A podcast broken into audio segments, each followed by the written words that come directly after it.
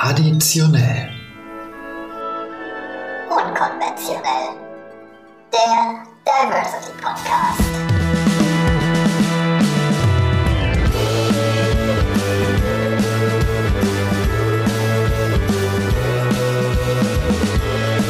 Und da sind wir wieder. Herzlich willkommen zurück bei Traditionell Unkonventionell, dem einzig wahren Diversity Podcast. Mit Folge 15 sind wir heute am Start und wie bei allen anderen Podcasts auch haben wir wieder spannende Personen eingeladen. Genauer gesagt, eine Person, die auf ganz viele Funktionen und Berufsbezeichnungen hört. Er ist YouTuber, Podcaster, Autor, er hat noch einen ganz bürgerlichen Job, über den wir vielleicht auch noch reden wollen. In jedem Fall freue ich mich wahnsinnig, dass ähm, der heutige Gast mit, ich glaube, einem der schönsten Nachnamen zu uns gekommen ist, die wir jeweils bei traditionell und konventionell jemals hatten. Hallo, Tommy Toa Lingling. Oh, danke. Das war, glaube ich, die schönste Anmoderation, die ich je bekommen habe. Danke. Ich fühle mich sehr geehrt. Hi. Oh, da, da, gern, gern geschehen. ähm, du weißt, wie das ist. Wir fangen gleich erstmal an. Das Getränk der Sendung ist heute ein äh, Gin Tonic. Ich glaube, der letzte Gast, der sich Gin Tonic gewünscht hatte, war die Princess Charming Irina Schlauch. Von mhm. daher bist du heute mein eigener Prince Charming. Ach, danke. Ja. Das freut mich. Ähm, wir haben tatsächlich einen äh, Tonic mit Olivenöl oder so? Äh, einem Oliven, Oliven-Tonic, Meer, Wasser, Salz, Öl, Gedöns. Mhm. Aus Barcelona. Aus Barcelona. Ähm, und es wurde mir von einem sehr netten Kollegen der Leipziger Gourmetage empfohlen. Also falls ihr uns sponsern möchtet, wir würden nicht Nein sagen. Sowohl Eben. Geld oder Naturalien, wir nehmen alles. Ja, es schmeckt sehr lecker tatsächlich. Habe ich noch nie äh, getrunken. Ich bin ein großer Gin-Fan, also schon mal alles richtig gemacht. Das ist schon mal gut, ähm, dass, das, äh, dass das passt. Ich habe mir, wie gesagt, keine Kosten und Mühen gescheut äh, und bin stundenlang zum Verkosten gegangen heute Morgen. das ist sehr wichtig. Tommy, jetzt äh, ähm, äh, unsere Gäste, die, die kennen dich vielleicht äh, ähm, nicht so. Äh, fangen wir erstmal ganz basic an. Thor Lingling. Mhm. Ist das jetzt dein echter Name?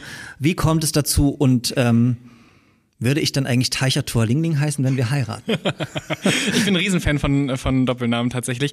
Nee, das ist nicht mein äh, Nachname, das ist tatsächlich mein Künstlername, den ich seit letztem Jahr auch eingetragen im Personalausweis stehen habe. Das heißt, ich darf damit Flüge wahrnehmen, ich darf damit Verträge unterschreiben, war ein langer Weg dahin. Ähm, ich habe mir den damals mal ausgedacht, weil ich nie Videos drehen wollte und habe mich vertippt. Also es sollte ein ähm, asiatischer Vorname sein, äh, Tao und Ling Ling als Nachname und ich habe das vertauscht, dann hieß das Toa und nicht mehr Tao und das ist mir dann Wochen später erst aufgefallen und da ich nie Videos drehen wollte, dachte ich, ach komm, der Name passt schon. Ja, und dann habe ich Videos gedreht und hatte den Kanal und hatte den Namen und jetzt ist es mein Markenname geworden.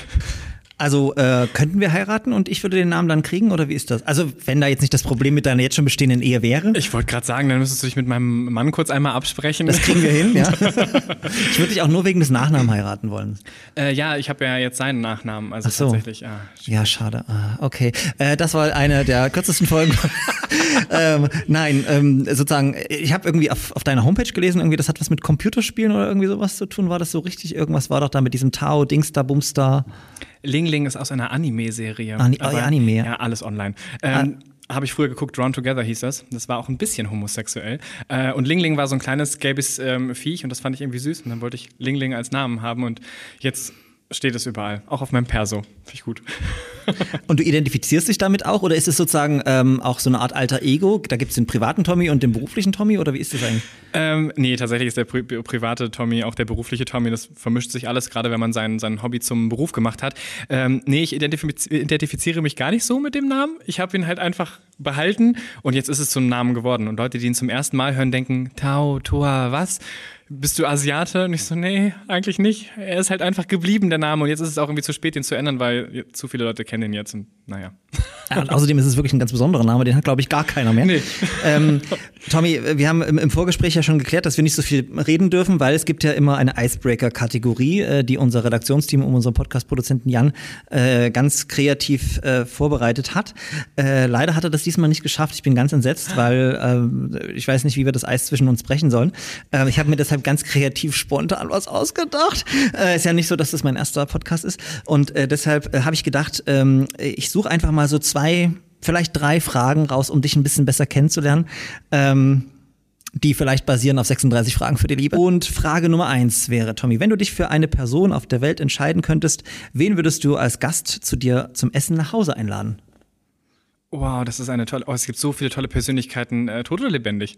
Das darfst du dir, du darfst gut, es also selber sollten, interpretieren. die ja. sollten lebendig sein, weil sonst ist sich mit denen echt schlecht. Aber Man könnte ähm, ein bisschen riechen, ja. ich glaube, jetzt spontan so direkt würde mir Anke Engelke einfallen. Sie hat mich in meiner Jugend sehr geprägt und ich glaube, da ist auch ein großer Teil meines, Humor, meines Humors hergekommen. Und äh, ja, ich glaube, sie würde ich einladen, auf jeden Fall. Okay, und weil du sagst, das sind so mehrere, gibt's da, gibt's da noch zwei, drei andere spontan? Oder weil. Ähm, alle von den No Angels. Ähm, Oh, okay, ja. Große YouTuberin Cold Mirror würde ich gerne einladen. Ähm, Jennifer Weist äh, würde ich gerne einladen. Es sind sehr, sehr viele Frauen in meinem Leben, fällt mir gerade auf. Ich, vielleicht bin ich doch nicht schwul. Ich wollte gerade sagen, vielleicht bist du ja doch. Ähm, äh, okay, ähm, wen würde ich einladen? Also ich, ich, meine Standardantwort ist eigentlich, und das meine ich ganz ernsthaft, äh, weil ich sie super spannend finde, Angela Merkel. Ich glaube, die soll super witzig sein, äh, auch im privaten Kontext. Ähm, ich denke, aber auch so jemand wie Michelle Obama hätte ich mega Bock drauf. Wäre vielleicht auch ein bisschen schwierig, dann die ganze Zeit Englisch mit ihnen, aber naja, wenn man genug getrunken hat, geht das vielleicht auch. Äh, und weil du gerade sozusagen von den No Angels anfingst, überlegte ich gerade so, wie man so von den so, äh, so, so die Crushs, die man als Jugendlicher hätte. Ich glaube, da würde ich Shane von Westlife nennen. Ich war früher so voll der Westlife-Fan. Ich kann es immer noch nicht glauben, dass meine Eltern das nicht geschnallt haben, wenn mein ganzes Zimmer voller Westlife-Poster war. Aber okay, ja, okay, dann also sozusagen wir, wir laden uns mehrere Leute ein und äh, bei mir wäre es dann auch noch Shane von Westlife. Würdest du mit, äh, mit äh, Angela Merkel und äh, Michelle Obama eher politisch reden, weil du bist ja politisch sehr engagiert, oder ist es tatsächlich eher, dass man da so sich die besten Rezepte austauscht zum Kochen, oder? Oh, ich glaube tatsächlich, dass man, also bei Michelle Obama weiß ich das nicht, aber ich glaube, bei Angela, Angela Merkel kannst du auch mega so Smalltalk-mäßig auch über Essen, Rezepte. Ich würde richtig gern wissen, wie sie das als Frau so lange geschafft hat in diesem Geschäft. Ähm, weil ich einfach immer gedacht habe, boah, die Frau ist, die lässt das alles an sich abprallen. Diese Kritik am Anfang über Frisur und was weiß ich nicht alles. Und ich glaube, da gäbe es einfach wahnsinnig viel zu erzählen, ja. Ähm, aber ich glaube auch, dass sie mir ein gutes Kartoffelsuppenrezept geben könnte oder so. sehr gut. Und dann würde ich ihr sagen, natürlich, aber nur mit der selbstgemachten Gemüsebrühpulver, äh, was man auch vorher selber gedörrt und klein gemacht hat, wie ich das ja seit unserem Weihnachtspodcast mit Charlotte Bauer immer mache.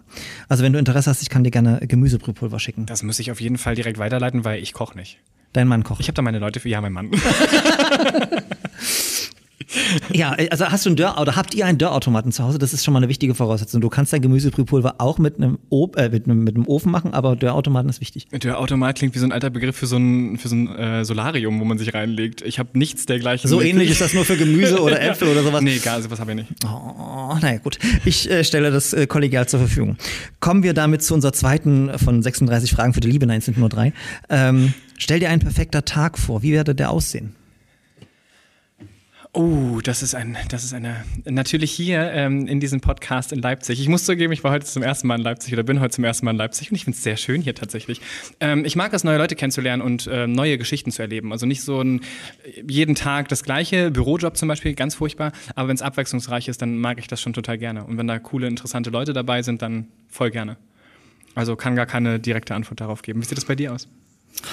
Äh, so ganz spontan. Äh, Du hast es dir schon aufgeschrieben vorher. äh, genau, äh, nein. Ich, ich glaube, ähm, das äh, gäbe auch so, so nicht diese, diese Stino-Antwort. Was ich toll fände, ist Meer. Ich bin ein großer Meer-Fan tatsächlich. Also es wäre ein perfekter Tag wahrscheinlich am Meer mit neuen Menschen, vielleicht irgendwie so ein bisschen in den Tag hineinleben, ähm, dann aufstehen, vielleicht irgendwie dann irgendwie bei einem Kaffee oder so die Leute kennenlernen an der Strandpromenade. Ich beobachte auch so gerne Leute. Auf jeden Fall Meer. Also bin ein großer Fan von Meer. By the way, Berge oder Meerurlaub? Was ist für dich eher? Auf jeden Fall mehr. Also Ich bin tatsächlich so äh, meeresaffin, dass ich tatsächlich, ähm, also ich bin quasi halb Meerjungfrau. Ich habe, ähm, ich mache mir abends so Meeresrauschen an. Ach, Zum Einschlafen. Zum Einschlafen. Ach, wie süß. Ich dachte gerade, was bin ich jetzt, Ursula die Meerhexe oder sowas? Nein, ich bin dann der Prinz, ja. Ähm, okay, äh, dann unsere letzte Frage als Icebreaker-Kategorie. Ähm, wenn du dir eine äh, Superkraft wünschen könntest, welche wäre das und warum? Oh, oh, es gibt so viele coole Superkräfte. Also ganz furchtbar finde ich Gedankenlesen. Ich möchte gar nicht wissen, was andere Leute denken. Ähm, ich glaube, ich würde Fliegen nehmen, weil man ist dann so frei und kann dann zum Beispiel aufs Meer hinausfliegen oder zu den Orten, die man irgendwie cool findet. Ähm, und man muss nicht so viel bezahlen. ganz pragmatisch. Stimmt, sehr pragmatisch. ähm, ich glaube, ich, ich schwanke immer so zwischen Fliegen, unsichtbar machen oder aber Gedanken manipulieren. Weil es gab so nämlich mal diese eine Serie Vampire Diaries und dann konnten diese heißen Vampire immer den heißen Typen und Frauen sagen, hey, du findest mich ganz gut und so. Äh, und dann könnte ich ja natürlich auch dafür sorgen, dass die mich alle kostenlos mitnehmen zum Fliegen zum Beispiel. Mhm, ja, also das wäre schon, also dieses Gedankenmanipulieren wäre, glaube ich, schon so meins. Und unsichtbar sein? Da würdest du doch wahrscheinlich nur Dummheit mitmachen. Das ist doch nichts, wo du sagst, da würdest du Gutes mittun, oder? Ha, Hm. ich wusste es. Okay, das schneiden wir. Nein. äh, es könnte, könnte durchaus sein, dass ich äh, dann ja mir so ein paar Dinge. Na, genau, deshalb, um, um äh, seriös und ernsthaft zu bleiben, nur Gedanken manipulieren. Äh, nicht, dass ich am Ende noch irgendwo nackt äh, in einem Tresor aufgefangen werde oder Stimmt, so. werden, werden die Klamotten dann auch mit unsichtbar oder musst du dich vorher mal ausziehen? Das wäre echt sehr Naja, aufwendig. ich, ich, ich denke, ich müsste mich ausziehen, weil sonst müssten ja jede Klamotten dann immer unsichtbar Mhm. werden.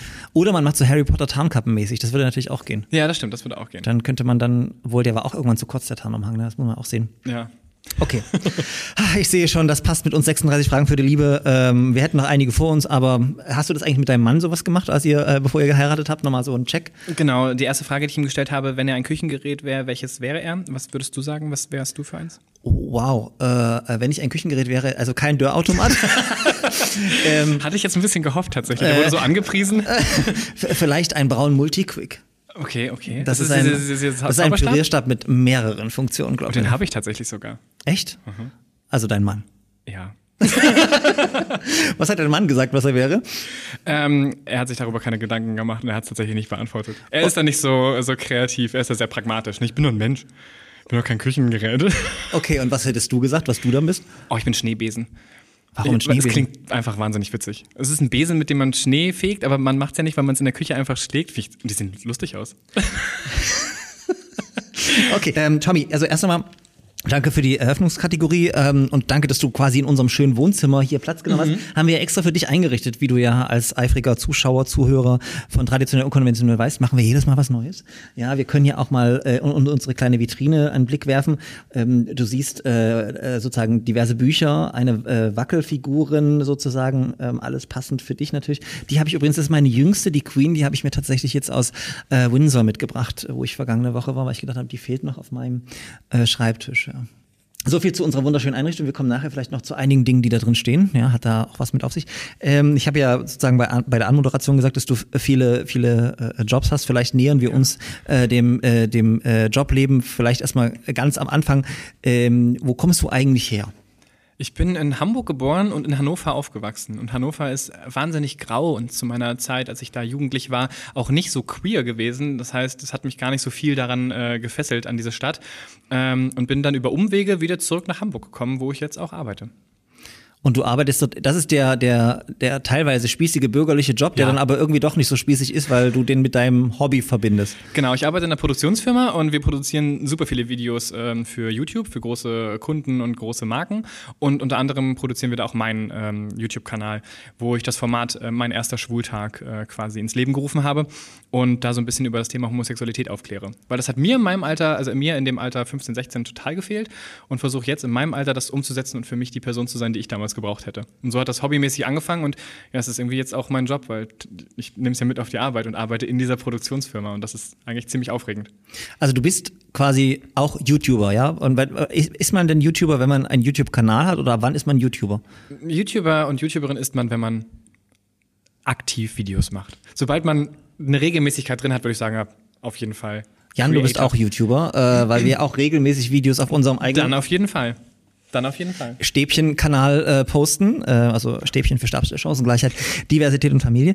Ähm, aber nochmal zurück zum, zur Perspektive. Du hast äh, eine Ausbildung gemacht, richtig? Ähm, wie ist dazu gekommen? War das Studium nie so äh, Thema? Wir reden dann nachher noch bei dem Buch drüber so ein bisschen, aber sozusagen du hast dich für eine Ausbildung entschieden. Ja, tatsächlich war es damals so die Möglichkeit, ich äh, bin erst der Liebe wegen nach Irland gezogen, weil mein Mann dort seinen Doktor gemacht hat und habe da das Videodrehen für mich entdeckt und habe gesagt, oh, gut, das ist ein cooles Hobby von mir und da kann man ja auch Geld mit verdienen, das macht echt viel Spaß. Und als wir dann zurück nach Deutschland gezogen sind, dann nach Bonn, um genau ähm, zu sein, da hat er dann einen Job angenommen, war das so für mich, ich könnte jetzt dieses YouTube-Ding als Job machen. Ich hätte ein äh, Stipendium beantragen können und die Chancen standen echt gut, dass das ähm, auch gemacht wird von der nordrhein-westfälischen äh, Film- und Medienstiftung. Aber ich habe es nicht eingereicht, mein Format und mein Projekt, weil ich Angst hatte, dass die Ja sagen. Weil dann muss ich das Okay, machen. ja. Und dann war, dann war der Druck zu hoch. Und dann habe ich gesagt, nein, wenn ich das machen muss, dann macht es mir vielleicht auch gar keinen Spaß mehr. Und dann habe ich gesagt, nee, ich mache eine Ausbildung. Und habe dann so ganz klassisch einen kaufmännischen Beruf gelernt. Ich bin Kaufmann für Büromanagement und habe das gemacht und nebenbei diese YouTube-Videos dann nur noch so am Wochenende gemacht. Und das war so die, die Entscheidung, auf jeden Fall erstmal was äh, Bodenständiges zu lernen, anstatt mich da direkt ins äh, Medienleben zu, ähm, ja, zu stürzen. Und ein Studium kam für mich nie in Frage, weil ich wollte tatsächlich nicht studieren. Nach der, nach der 10. Klasse habe ich nur mit dem Fachabi weitergemacht, weil ich nach der 10. noch nicht wusste, was ich werden möchte. Und dachte ich, ach, mache ich die 11. und 12. auch noch. Und in der 12. bin ich abgegangen, weil ich wusste, ich will eh nicht studieren. Ja gut, die meisten, die, also ich kenne in meinem Jahrgang, die haben ihr Abi gemacht, wussten aber auch nicht, was sie danach machen wollen. Ähm, und mit solchen Leuten haben wir dann angefangen zu studieren. Äh, war vielleicht auch sozusagen ganz gut, äh, dass du dir die Entscheidung vorher äh, sozusagen überlegt hast, reiflich überlegt. Ähm, die Ausbildung hast du aber nicht in dem Beruf gemacht, in der Firma gemacht, wo du heute arbeitest, oder auch schon? Nee, die habe ich nicht gemacht in der Firma, wo ich heute arbeite, sondern in einer anderen ähm, ähm Firma, da haben wir äh, Fotobücher gedruckt, also tatsächlich bei einem Fotofachlabor, so was ganz, ganz Absurdes. Und dann habe ich später gewechselt und habe dann in einer Medienagentur als Personalleiter gearbeitet und wurde von meinem jetzigen Arbeitgeber so richtig sneaky durch die Hintertür äh, abgeworben. Hey Tommy, du machst auch YouTube-Videos. Wir produzieren YouTube-Videos. Willst du nicht zu uns kommen? Und dann war dieser, dieser Wunsch echt groß, das doch irgendwie zum Teil des Jobs zu machen und habe das fünf Monate lang ausgeschlagen und habe gesagt, nein, ich, ich fahre doch jetzt nicht, äh, ich breche doch nicht in Bonn die Zelte ab. Ich wohne mit meinem jetzigen Mann, wohne ich schon zusammen und bin festangestellt. Warum soll ich nach Hamburg ziehen, um da zu arbeiten? Ja, äh, vorgespult, drei Jahre später, ja, habe ich tatsächlich alles wahrgemacht und bin dann nach Hamburg gezogen. Und würdest du heute sagen, dass du die, also dass das alles richtig war, oder denkst du, dass, dass du denkst du manchmal darüber nach, dass du sagst, hey, vielleicht hätte ich das Projekt doch mal bei der Stiftung da einreichen müssen, dann wäre ich vielleicht über einen direkteren Weg direkt dort gelandet, oder? Ähm, ich habe es genau richtig gemacht und ich empfehle das auch allen Personen, das vielleicht auch eher so zu überdenken und dann zu machen, weil was ist, wenn ich wirklich von jetzt auf gleich keine Lust mehr habe, YouTube-Videos zu machen? Oder wenn äh, die Plattform YouTube nicht mehr existiert, was auch immer ja, dann habe ich keinen Job mehr praktisch so. Und das ist halt viel, viel einfacher dann zu sagen, na, na ich habe da noch was gelernt, ich kann ja auf was zurückgreifen. Und arbeite jetzt auch in der äh, Produktionsfirma, arbeite ich auch als Teamlead, und auch im Personal. Und das heißt, ich nehme schon das mit, was ich in der Ausbildung gelernt habe und äh, wende es auch an. Ich würde sagen, es war der richtige Weg für mich, ihn so zu wählen. Ich glaube, da muss jede Person die eigene Erfahrung sammeln und selbst einschätzen können, was zur Person selbst passt. Ähm, es gibt natürlich auch Leute, die stürzen sich dann eher rein und merken dann nach drei, vier Jahren, oh, war doch nicht das Richtige. Ausprobieren ist ja auch nicht schlecht. Okay, aber wie lange machst du jetzt die YouTube-Videos insgesamt, würdest du sagen? Mein Kanal habe ich 2008 erstellt. Da war die Hälfte meiner ähm, ZuseherInnen noch gar nicht geboren. Ähm, aber regelmäßig produzieren tue ich seit 2011 und mit kleineren Pausen vielleicht mal so drin, aber tatsächlich schon, schon, schon so lange. Also die ganze Zeit auch immer, ich sag mal so privat eher. Und, und ist es, ist es, ich frage mich, ist es Hobby oder eher so Job, Zweitjob, Nebenjob oder sowas? Ja, es ist, es ist schon ein Hobby, der aber natürlich, ähm, das Hobby, was aber natürlich Geld abwirft. Also tatsächlich kann ich auch das Geld, was dann dieser Kanal ähm, ja irgendwie ergibt, damit kann ich das dann irgendwie finanzieren. Aber du wirst jetzt damit auch nicht Millionär. Also du äh, Nein könntest ja sozusagen über, über ich habe gehört, über Instagram können Influencer richtig Geld verdienen. Also da ist YouTube noch nicht so. Äh Doch, eigentlich schon. Also wenn du die richtigen Kooperationen hast, und die mache ich ja gar nicht. Ich bin natürlich als Darsteller, als Schauspieler ähm, und als Moderator gebucht von Kunden zum Beispiel, wo ich dann auf deren YouTube-Kanal ähm, Videos drehe und umsetze. Dafür bekommt die Produktionsfirma Geld und das quasi rechtfertigt mein Gehalt. Aber ähm, bei meinem eigenen Kanal mache ich, ich habe hab eine Kooperation gemacht mit so einem Sprachlern-App, wo ich dann Deutsch, Schwul, Schwul, Deutsch gemacht habe, weil ich das lustig fand und habe dann quasi diese Sprachlern-App damit beworben. Aber ansonsten mache ich gar keine Kooperation auf meinem Kanal, weil ich mich da nicht verkaufen möchte. Ich möchte da mein Hobby machen und das so umsetzen, wie ich das möchte und nicht auf die Klicks achten. Dieses ganze Business, dieses ganze Influencer-Sein ist jetzt das extra in Anführungszeichen, weil ich sehe mich zwar schon als Influencer, weil ich halt eine, einen Einfluss habe und eine Reichweite habe, aber ich kann mich mit dieser Welt überhaupt nicht identifizieren und bin so froh, dass ich einen richtigen Job. Es ist auch schon ein richtiger Job, Influencer zu sein, vielleicht, aber ich sehe mich da halt gar nicht und kann mich damit überhaupt nicht identifizieren. Ich frage mich halt auch, ähm, ist das auch ein Altersding? Also ich, bin, ich, ich gehe mal von mir Hast aus. Ich gerade alt genannt.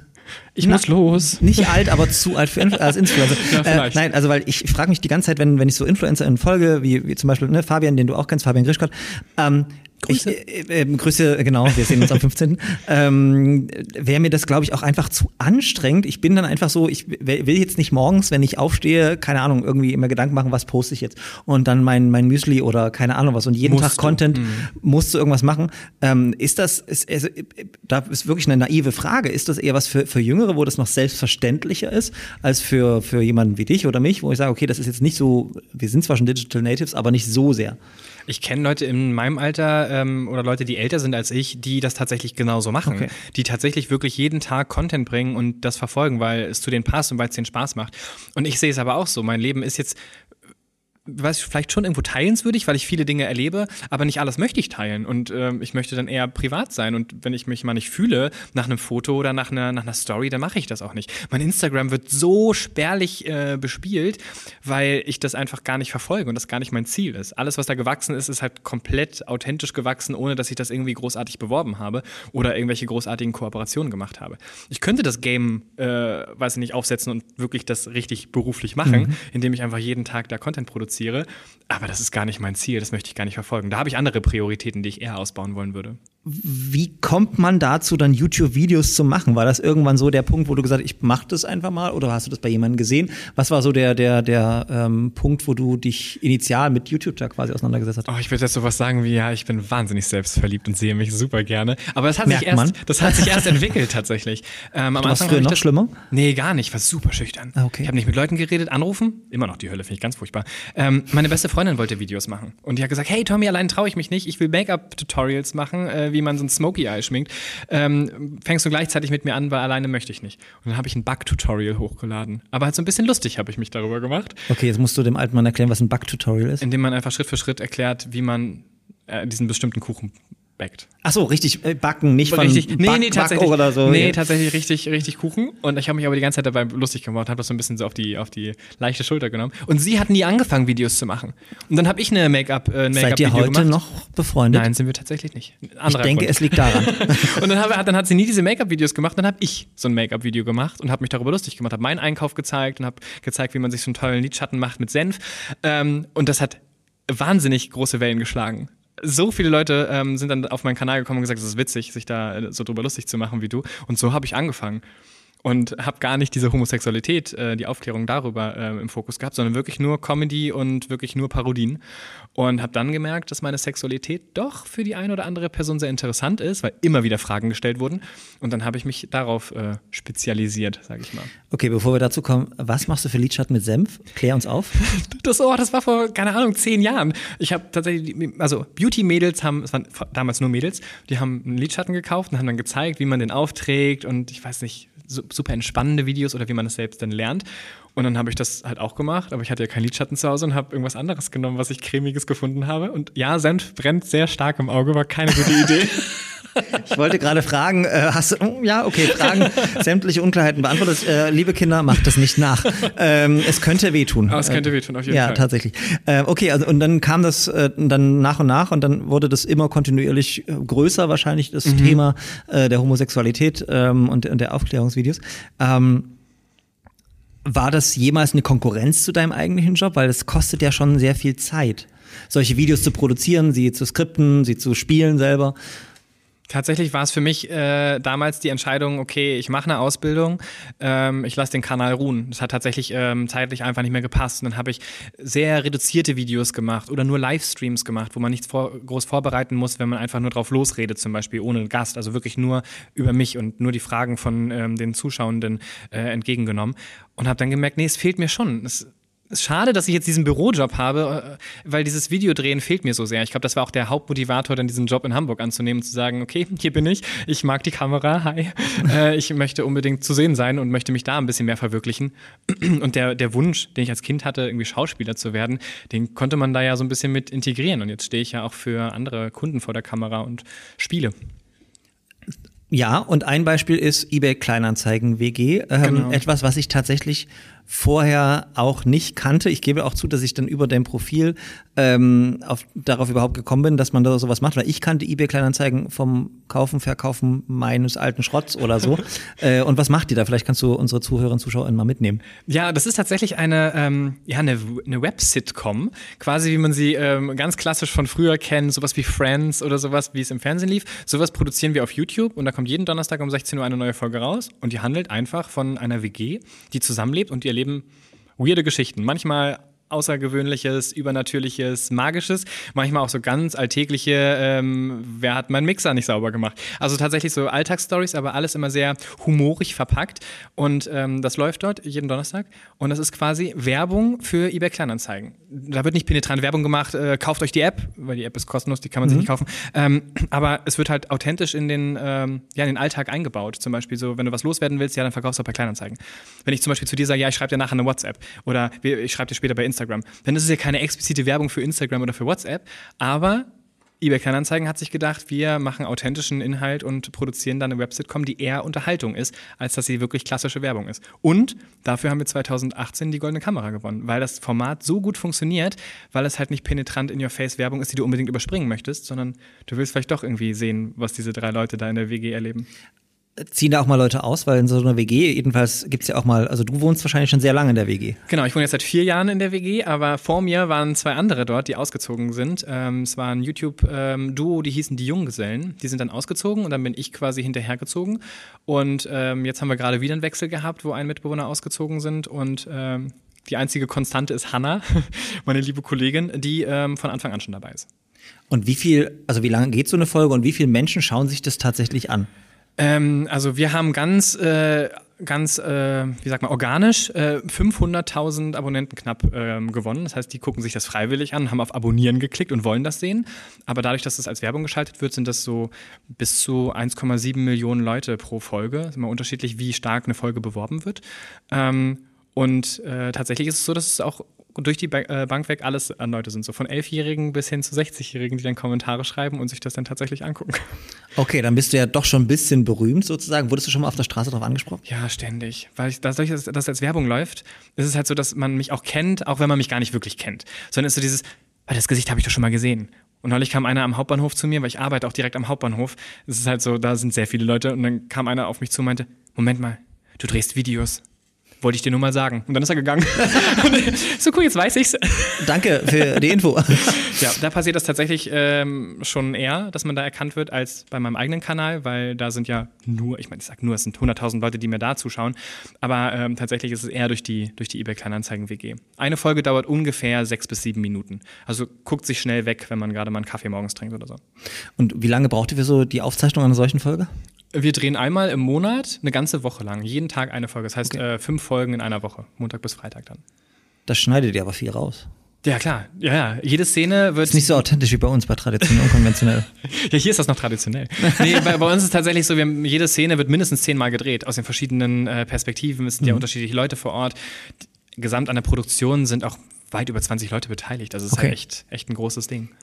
Aber das äh, ist auch dauerhaft ange oder, oder sozusagen eBay Kleinanzeigen verlängert das dann auch immer wieder regelmäßig, weil sie da auch einen Mehrwert drin sehen. Genau, das läuft jetzt schon so lange und äh, die goldene Kamera ist jetzt nur ein Preis, äh, die die abgeräumt haben und das funktioniert sehr gut und die sagen, hey, das lohnt sich, äh, damit schaffen wir was Nachhaltiges, weil das wird ja nicht alt. Die Folgen kann man sich auch nächstes Jahr noch angucken und ähm, die können dann quasi ausrechnen und sehen, wie viele Leute, die uns geguckt haben, auch tatsächlich dann aktiv auf die Plattform kommen und das ist ein super gutes äh, Format, super gute, gutes Werbekonzept und wenn jetzt Kunden zu uns kommen, zu der Produktionsfirma, für die ich arbeite und sagen, hey, wir wollen das, was die eBay Kleinanzeigen WG hat, ist das halt immer schon mal ein, ein guter Anfang, da irgendwie anzuknüpfen. Ähm, du bist dort als Schauspieler, äh, hast du ja selber auch gesagt, mhm. äh, sozusagen unterwegs, eingeplant, ja. du, du arbeitest. Ähm, hast du dafür irgendwann mal so, so eine Zusatzcoaching-Ausbildung oder sowas noch gemacht oder hast du dich einfach äh, vor die Kamera gestellt und gesagt, hey, ich bin Tommy, ich kann's? Ja, ich habe hingestellt und gesagt, hi, ich bin Tommy, ich kann's und ich bin Schauspieler. Nee, Quatsch, tatsächlich habe ich äh, zwei Jahre lang Impro-Theater gemacht über die Schule und war im Schultheater. Und so hat das irgendwie angefangen und das war dann so mein Ding. Ich habe nie eine, eine, eine, Ausbildung gemacht und würde von mir selbst auch nicht sagen, ich bin Schauspieler, sondern ich bin halt schauspielerisch tätig und bin als Schauspieler gebucht. Wenn die das wollen, dass ich vor der, vor der, vor der Kamera stehe und das spiele, dann tue ich das. Ähm, es gibt natürlich Leute, die, wenn sie eine Ausbildung gemacht haben, die das bestimmt besser können. Ich kann weder singen noch tanzen, was ja Schauspieler ja irgendwie heutzutage alle können müssen. Kann ich beides nicht. Und trotzdem habe ich diesen Job, wo ich das gut miteinander verknüpfen kann. Nicht das Singen und Tanzen, aber das Schauspielen. Nein, du brauchst ja noch Herausforderungen für die Zukunft. Eben, man muss ja, auch noch wachsen. Genau. Kannst du singen und tanzen? Ja, und ähm, die Bühne gehört dir. Äh, klasse, äh, nee, also das machen wir ähm, nachher, wenn die Kamera vorbei ist, Tommy. ähm, tatsächlich äh, sozusagen ist das ja auch was Besonderes, was, was man sozusagen, was kaum für, für Leute nachvollziehbar ist oder für Leute, die jetzt nicht so im Business sind. Du bist quasi in einer Agentur, machst da irgendwie das, den Teamlead im Personal und dann drehst du irgendwie nochmal so ein paar Videos und, und Schauspiel und so weiter und so fort. Ähm, ist das immer ein anderer Tommy oder, oder wie, wie, wie organisierst du dich selber? Also ich stelle mir, bin ich heute, ich bin heute der Tommy bei den E-Mail-Kleinanzeigen. Heute bin ich aber Tommy für, mein, für meinen eigenen YouTube-Kanal und danach bin ich jetzt irgendwie der Tommy, der Teamleiter und dann äh, der Autor und dann bin ich ja Ehemann. Also Mhm. irgendwie, wie, wie funktioniert das im Praktischen ganz einfach?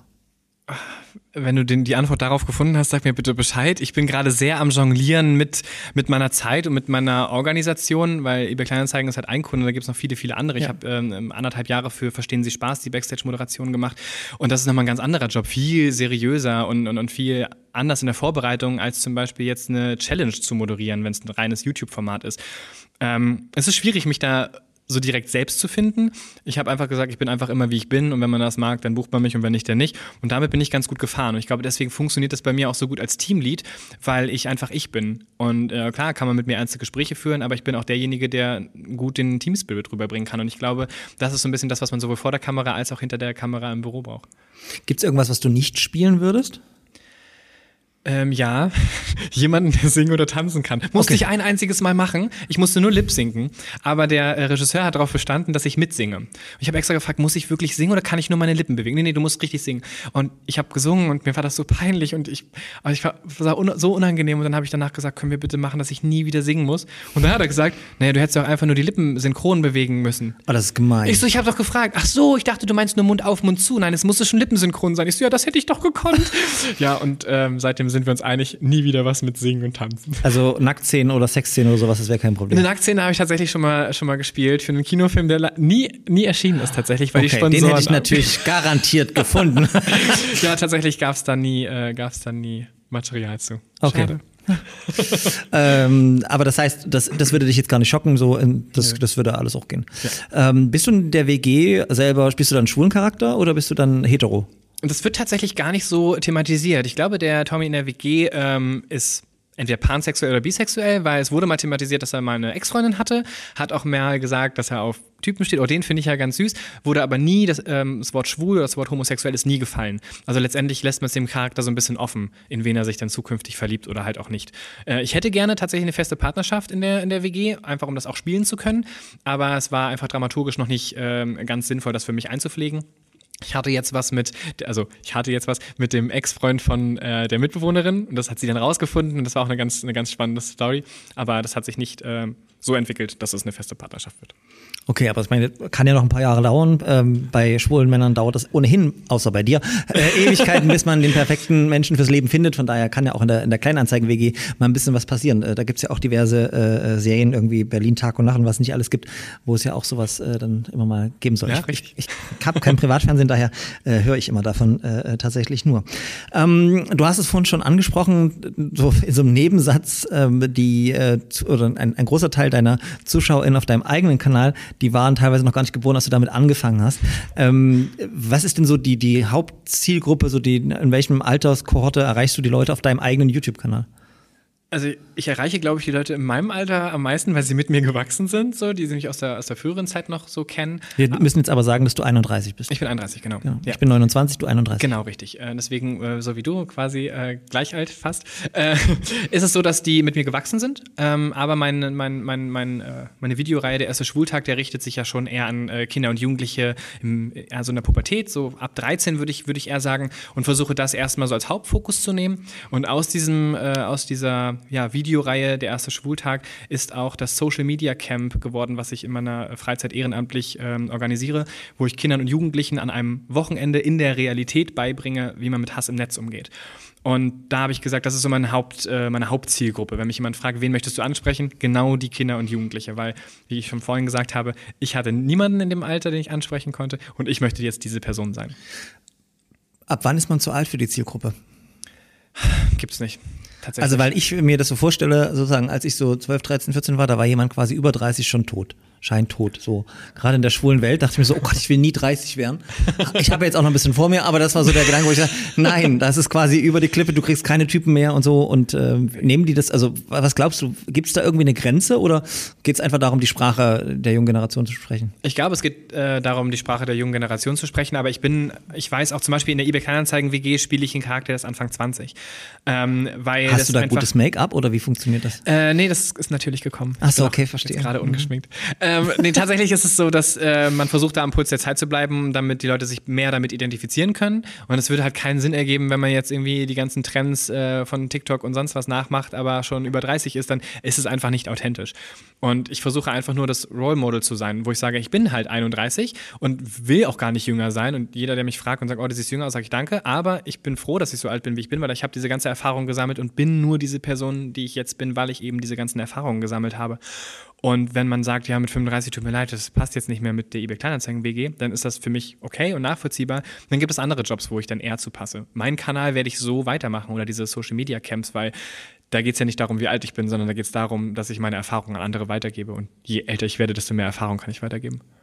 Das ist ein äh, sehr schönes äh, erstes Schlusswort für den ersten Break. Wir gehen jetzt nämlich mal äh, zu unserer allseits beliebten Studie des Monats, die der Kollege Philipp Klemm aufgenommen hat und die sich mit den Lebensrealitäten von LGBTIQ Jugendlichen auseinandersetzt.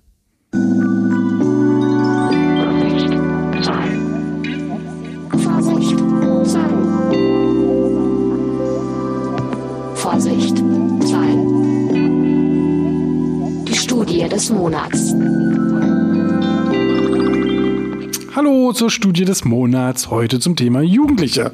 Der Blick auf sexuelle und geschlechtliche Vielfalt hat sich in den letzten Jahrzehnten erfreulicherweise in positiver Weise gewandelt. Doch auch weiterhin sind nicht heterosexuelle und nicht cisgeschlechtliche Lebensweisen auch in Deutschland noch immer keine Selbstverständlichkeit. So wird bisher nur in wenigen Jugendstudien über die Lebensweise von LSBTTIQ überhaupt berichtet. Diese Lücke hat die bundesweite Studie Coming Out und Dann versucht zu schließen. Ziel der Studie von Claudia Krell und Kerstin Oldemeyer ist es, Erkenntnisse über Coming-out-Verläufe, Alltagserfahrungen und verschiedenen Kontexten sowie Diskriminierungserfahrungen von lesbischen, schwulen, trans und queeren Jugendlichen zu erfassen. Über 5000 Jugendliche haben an dieser Online-Befragung teilgenommen und Auskunft über ihre Erlebnisse gegeben. Was sind denn aber nun die Lebensrealitäten von LSBTTIQ-Jugendlichen? Der Bewusstseinsprozess, also das innere Coming-out, wird von vielen Jugendlichen immer noch als Belastung angesehen. Nur ein Viertel der lesbischen, schwulen, bisexuellen, orientierungsdiversen Jugendlichen beurteilt diese Zeit als einfach. Bezogen auf das äußere Coming-out gaben immerhin noch über 60 Prozent der Jugendlichen an, dass sie Angst haben vor Problemen in der Schule, in der Ausbildung oder auch in der Hochschule. Knapp die Hälfte der Jugendlichen gab an, in diesem Lebenskontext Diskriminierung aufgrund ihrer Sexualisierung immer noch zu erfahren. Nicht heterosexuelle und nicht cisgeschlechtliche Jugendliche stehen immer noch vor immensen Herausforderungen. Insgesamt macht die Ergebnisse der Studie deutlich, dass der Song von Gloria Gaynor I am what I am and what I am need no excuses 38 Jahre nach seinem Erscheinen nicht an Aktualität verloren hat. Und deshalb das war sie also wieder, die Studie des Monats.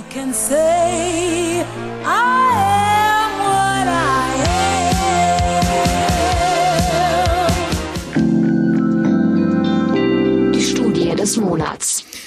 Vielen Dank, Philipp Klemm aus dem Team der Stabsstelle Chancengleichheit, Diversität und Familie für die Studie des Monats und den Ohrwurm, den wir jetzt beide haben. Ne? Äh, Das, äh, Tommy, du wirst nicht anfangen zu singen, aber vielleicht tanzen wir so ein bisschen auf unseren Stühlen. Ähm, innerlich zumindest. Ich sehe, du tanzt innerlich. Du bist Ja. so der innerliche Tänzer. Voll. Ähm, was sagst du zu dem, was wir gerade gehört haben zur äh, Studie des Monats, zu den Inhalten? Das ist genau das, wie ich es auch wahrnehme. Also tatsächlich ist es so, dass die Kinder und Jugendliche, wenn sie mir schreiben, dass es genau das widerspiegelt. Und wenn ich jetzt äh, in der Realität meine Social Media Camps umsetze, ist auch genau das, wo ich ansetze, wo ich versuche, den äh, Kindern irgendwie Hilfestellung zu geben, weil es original genau das ist. Wir sind noch nicht da angekommen, wo wir eigentlich hingehören. Vielleicht nochmal ähm, Schritt zurück, Social Media Camp. Äh, was darf man sich darunter vorstellen? Wie kam es dazu? Äh, vielleicht erzählst du uns ein bisschen, weil das ist ja auch ein Herzensprojekt von dir selber. Ähm, ich weiß nicht, ob du das kennst, wenn ähm, Influencer eine gewisse Reichweite äh, erreicht haben, dann so 100.000. Wir sind dran, wir sind dran, Genau, 100.000, dann muss man irgendwas Krasses machen, so ein 100.000 Special. Ähm, die meisten bringen Merch raus, habt ihr schon. Ähm, viele bringen ein Album raus oder einen Song, Hä, dar- daran könntet ihr arbeiten. Haben wir schon? Habt ihr schon, okay. Ähm, und ich habe gedacht, nee, Also ich sehe mich jetzt nicht auf einem Shirt, so hm, ist jetzt nicht so ganz meins. Ähm, ja, das ist was anderes. ähm, und ähm, singen haben wir schon drüber geredet, absolut überhaupt nicht mein Fall, wenn dann nur so aus Spaß, um sich drüber lustig zu machen. Was könnte ich machen? Ich würde meine Community gerne kennenlernen. Lass uns doch mal zusammen zelten gehen. Und das war die Idee, die ich hatte. Lass uns doch einfach mal zusammen zelten gehen. Ich sage, ich bin an Zeltplatz XY, kommt dahin, wenn ihr dahin wollt, und dann unterhalten wir uns einfach. Kannst du nicht machen, musst du anmelden als öffentliche Veranstaltung.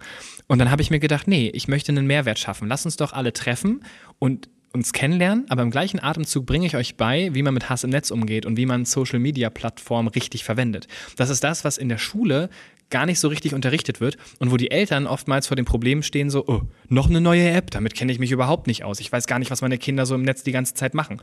Und da versuche ich quasi dann die Hilfestellung zu geben und ähm, queeren Jugendlichen oder Kindern und Jugendlichen, die irgendwie einen Bezug zur Regenbogenfamilie zu haben, ähm, die dann abzuholen und zu sagen, ich bin euer richtiger Ansprechpartner, ich erkläre euch ein bisschen was. Und wie find, also ist das tatsächlich so auf dem Zeltplatz oder wie darf ich mir das vorstellen? Das ist eine Jugendherberge. Okay. Also wir ähm, treffen uns an einem äh, Standort. Das letzte Mal war es in Kassel. Wir haben uns in Kassel-Wilhelmshöhe getroffen. Warum Kassel? Das ist halt ein gut erreichbarer ICE-Bahnhof. Zentral. Relativ in der Mitte von Deutschland. Nichts gegen Kassel, aber es gibt auch schönere Städte. Richtig. Aber ähm, von da aus sind wir dann 40 Minuten mit dem ähm, Reisebus äh, als Reisegruppe gemeinsam dann zu der Jugendherberge gefahren. Haben uns da vor Ort dann kennengelernt, haben Kennenlernspiele gemacht, Stockbrotgrillen und am nächsten Tag gab es Workshops zum Thema Hate Speech, zum Thema, wie benutze ich Social Media Plattform richtig. Und am Sonntag war schon wieder Abreise. Also so haben wir das versucht zu organisieren. Das mache ich mit äh, ganz wundervollen Menschen zusammen, die mich da auch ehrenamtlich unterstützen. Und das machen wir in unserer Freizeit. Und das ist alles zum Selbstkostenpreis. Das heißt, das Ticket kostet einen bestimmten Preis. Ich glaube, 169 war es letztes Jahr. Und das finanziert quasi die komplette Reise. Und niemand Und, verdient und daran. äh, sozusagen, machst du das einmal im Jahr oder mehrfach im Jahr? Letztes Jahr wollte ich es zweimal im Jahr machen, aber durch äh, Covid mussten wir es dann verschieben. Und ähm, jetzt war letztes Wochenende ein Camp und in zwei Wochen ist das nächste Camp. Wieder in Kassel-Wilhelmshöhe? Nee, tatsächlich jetzt äh, beide Male in Schleswig-Holstein, bei Okay. mir in der Nähe, wo ich ähm, auch wohne und arbeite. Und dann gucke ich mal, wie ich das weiter plane. Mein Wunsch ist es, in jedem Bundesland äh, in Deutschland ein Camp stattfinden zu lassen. Und das alles noch neben meinem 40-Stunden-Job. Also tatsächlich ist es wirklich sehr, äh, äh, sehr viel. Okay, ich verstehe sozusagen, dass das, äh, dass die, die, die, die Zielgruppe ähm, sozusagen das natürlich anspricht. Ich habe mir nur bei dem, was du gerade gesagt hast, gedacht, ähm, es braucht eigentlich so ein Camp für die Eltern auch. Ähm, weil, die, weil die Eltern sind tatsächlich auch ein großes Problem, wenn wir das, äh, sozusagen, was heißt Problem, sondern ähm, äh, sozusagen, das klingt auch wieder böse. Aber Eltern müssen sich mit dem Thema Social Media auseinandersetzen. Das ist für viele einfach auch nicht so selbstverständlich wie für ihre Kinder und Jugendlichen.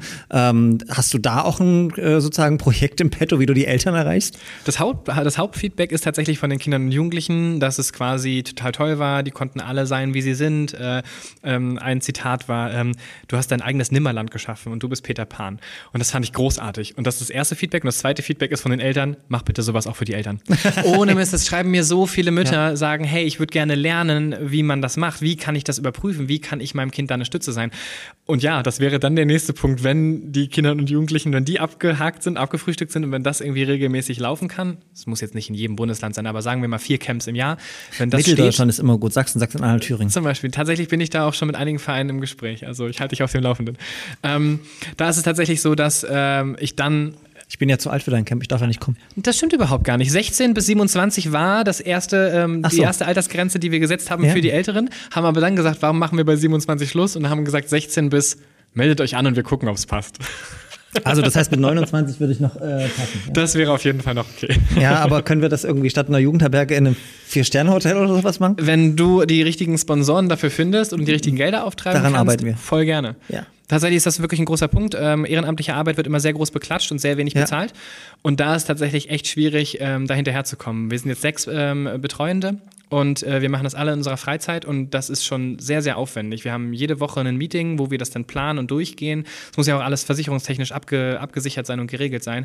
Und dann Termine mit Vereinen zu machen, das muss alles auch noch stattfinden. Gut, äh, von daher, also das ist ein, ein, unglaublich äh, cooles Projekt, ähm, was auch wieder wieder Zeit frisst, äh, was natürlich aber auch sehr dankbar ist, glaube ich, wie du ja auch selber sagst.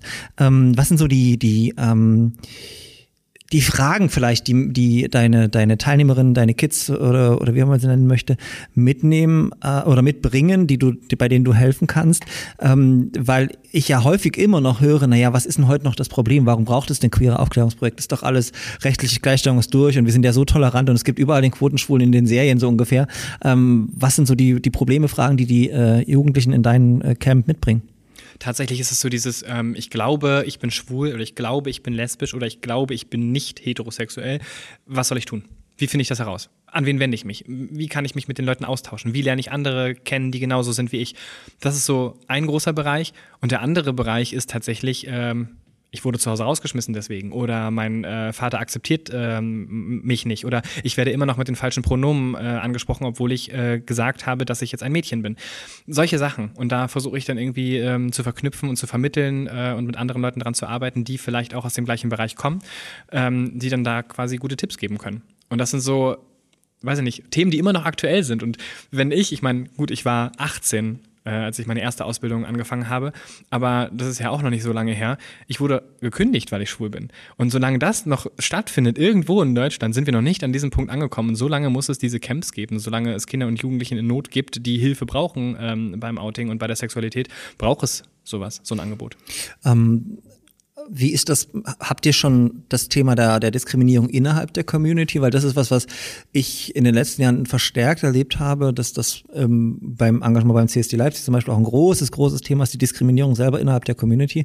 Ähm, Gibt es dieses Thema dort unter die Jugendlichen auch oder ist es da eher noch ganz offen, weil man ohnehin selber in der Findungsphase ist? Mm, tatsächlich habe ich es ja in zwei Altersgruppen bislang gemacht. Einmal von ähm, 16 bis 27 war das erste Camp. Das zweite Camp, was jetzt war, hat stattgefunden. Die jüngste war 11 und die älteste Person war 16.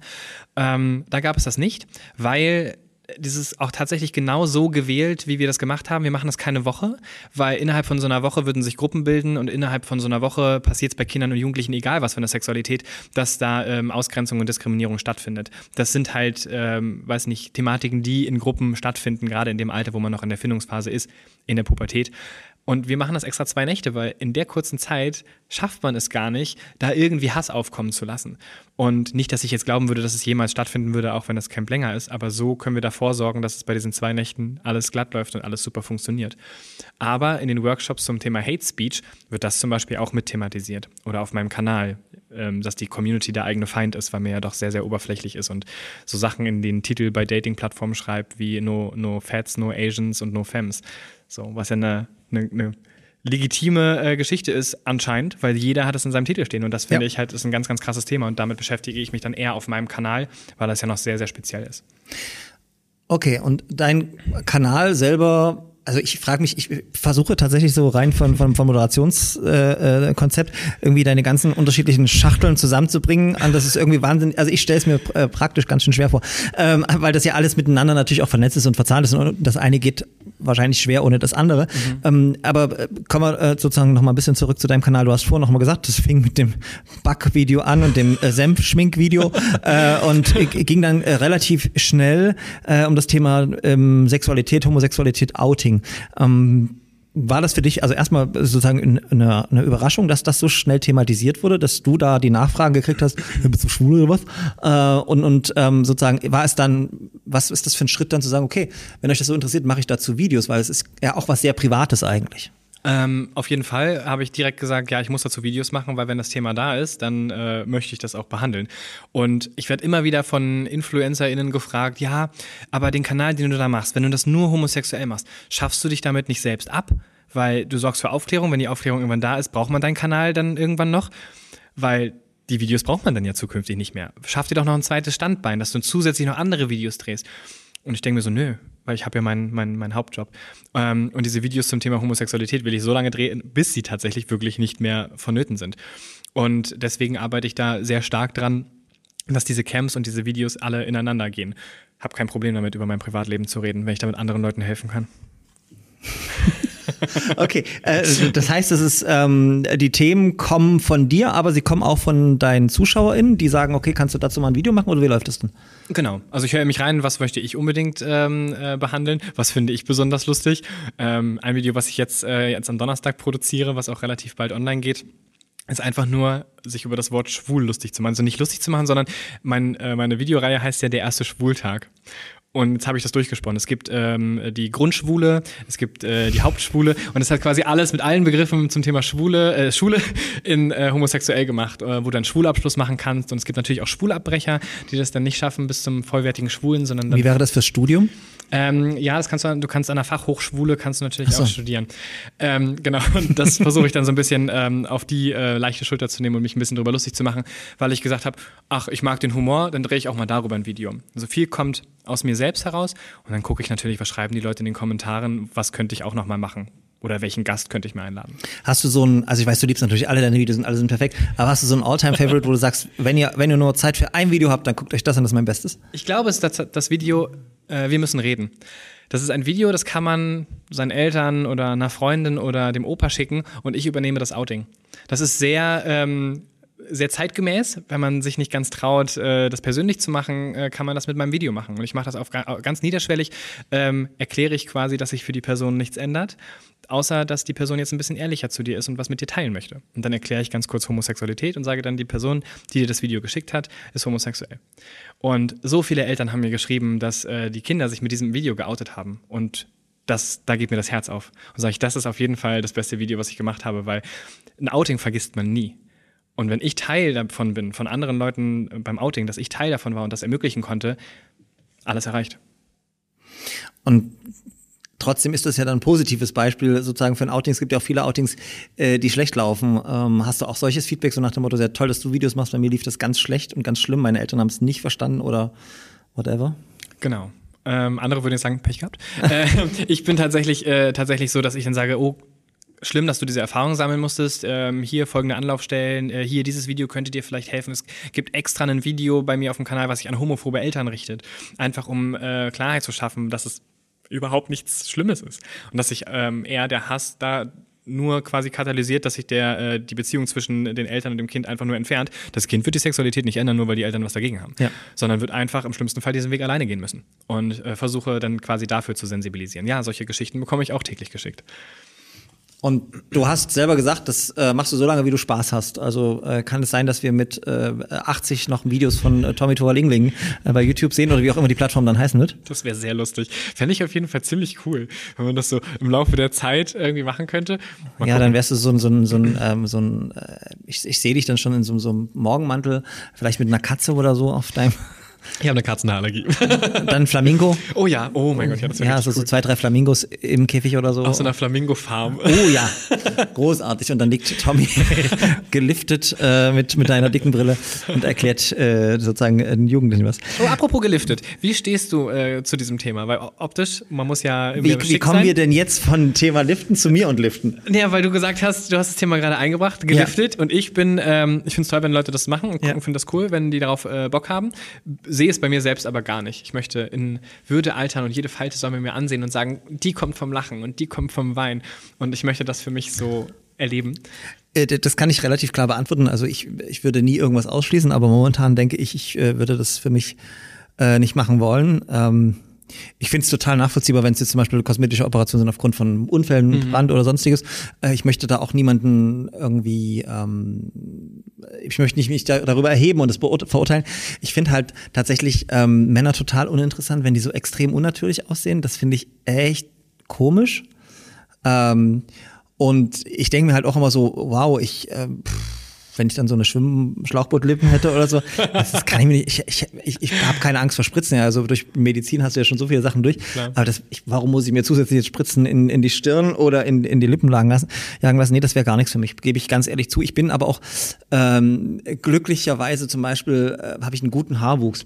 Also ich hatte mal eine, eine Phase, wo es mir gesundheitlich sehr schlecht ging, ähm, Fotos gibt's noch, da hatte ich halt krassen Haarausfall gehabt und da ich, wurde das Haar ganz dünn ich habe mein Leben lang kräftiges Haar gehabt und ich wüsste ganz ehrlich nicht, wenn ich so Glatze hätte, ob ich das für mich hinkriegen würde oder ob ich dann nicht über eine Haartransplantation äh, nachdenken würde. Aber grundsätzlich habe ich festgestellt, also äh, das mit den äh, Haaren, die langsam grau werden. Ich meine, nach äh, zwölf Jahren an der Uni ist es normal, dass du graue Haare kriegst, wenn du so viel Stress hattest und gegen Wände gerannt bist. Aber das, das funktioniert bei den Männern ganz gut, habe ich festgestellt. Also es gibt äh, keinen Grund, da tatsächlich jetzt was machen zu lassen. Ja, es ist tatsächlich in der Community ein Riesenthema. Optisch aussehen, man muss auf jeden Fall lange jung aussehen und äh, so, das ist ja das ein, ein Hauptthema. Ich färbe meine Haare auch regelmäßig, weil ich halt ja einen Anfang 20-Jährigen spiele in einer WG. Ah, okay, und das ist echt? für den Job ist tatsächlich dann so sinnvoll, das zu tun. Es wird nicht verlangt, aber es passt halt einfach besser zur Rolle. Und das ist halt so Aber der, der Punkt. wenn du die nicht färben würdest, wie wäre deine Haarfarbe dann? Auch dunkelbraun. Aber du hättest dann graue Schläfen oder, oder was? Ganz wenig nur. Also tatsächlich nur vereinzelt, auch wirklich nur an den Schläfen tatsächlich. Okay. Ja gut, das äh, habe ich mir sagen lassen, kenne ich auch. Ist attraktiv, ne? Ja, ist attraktiv.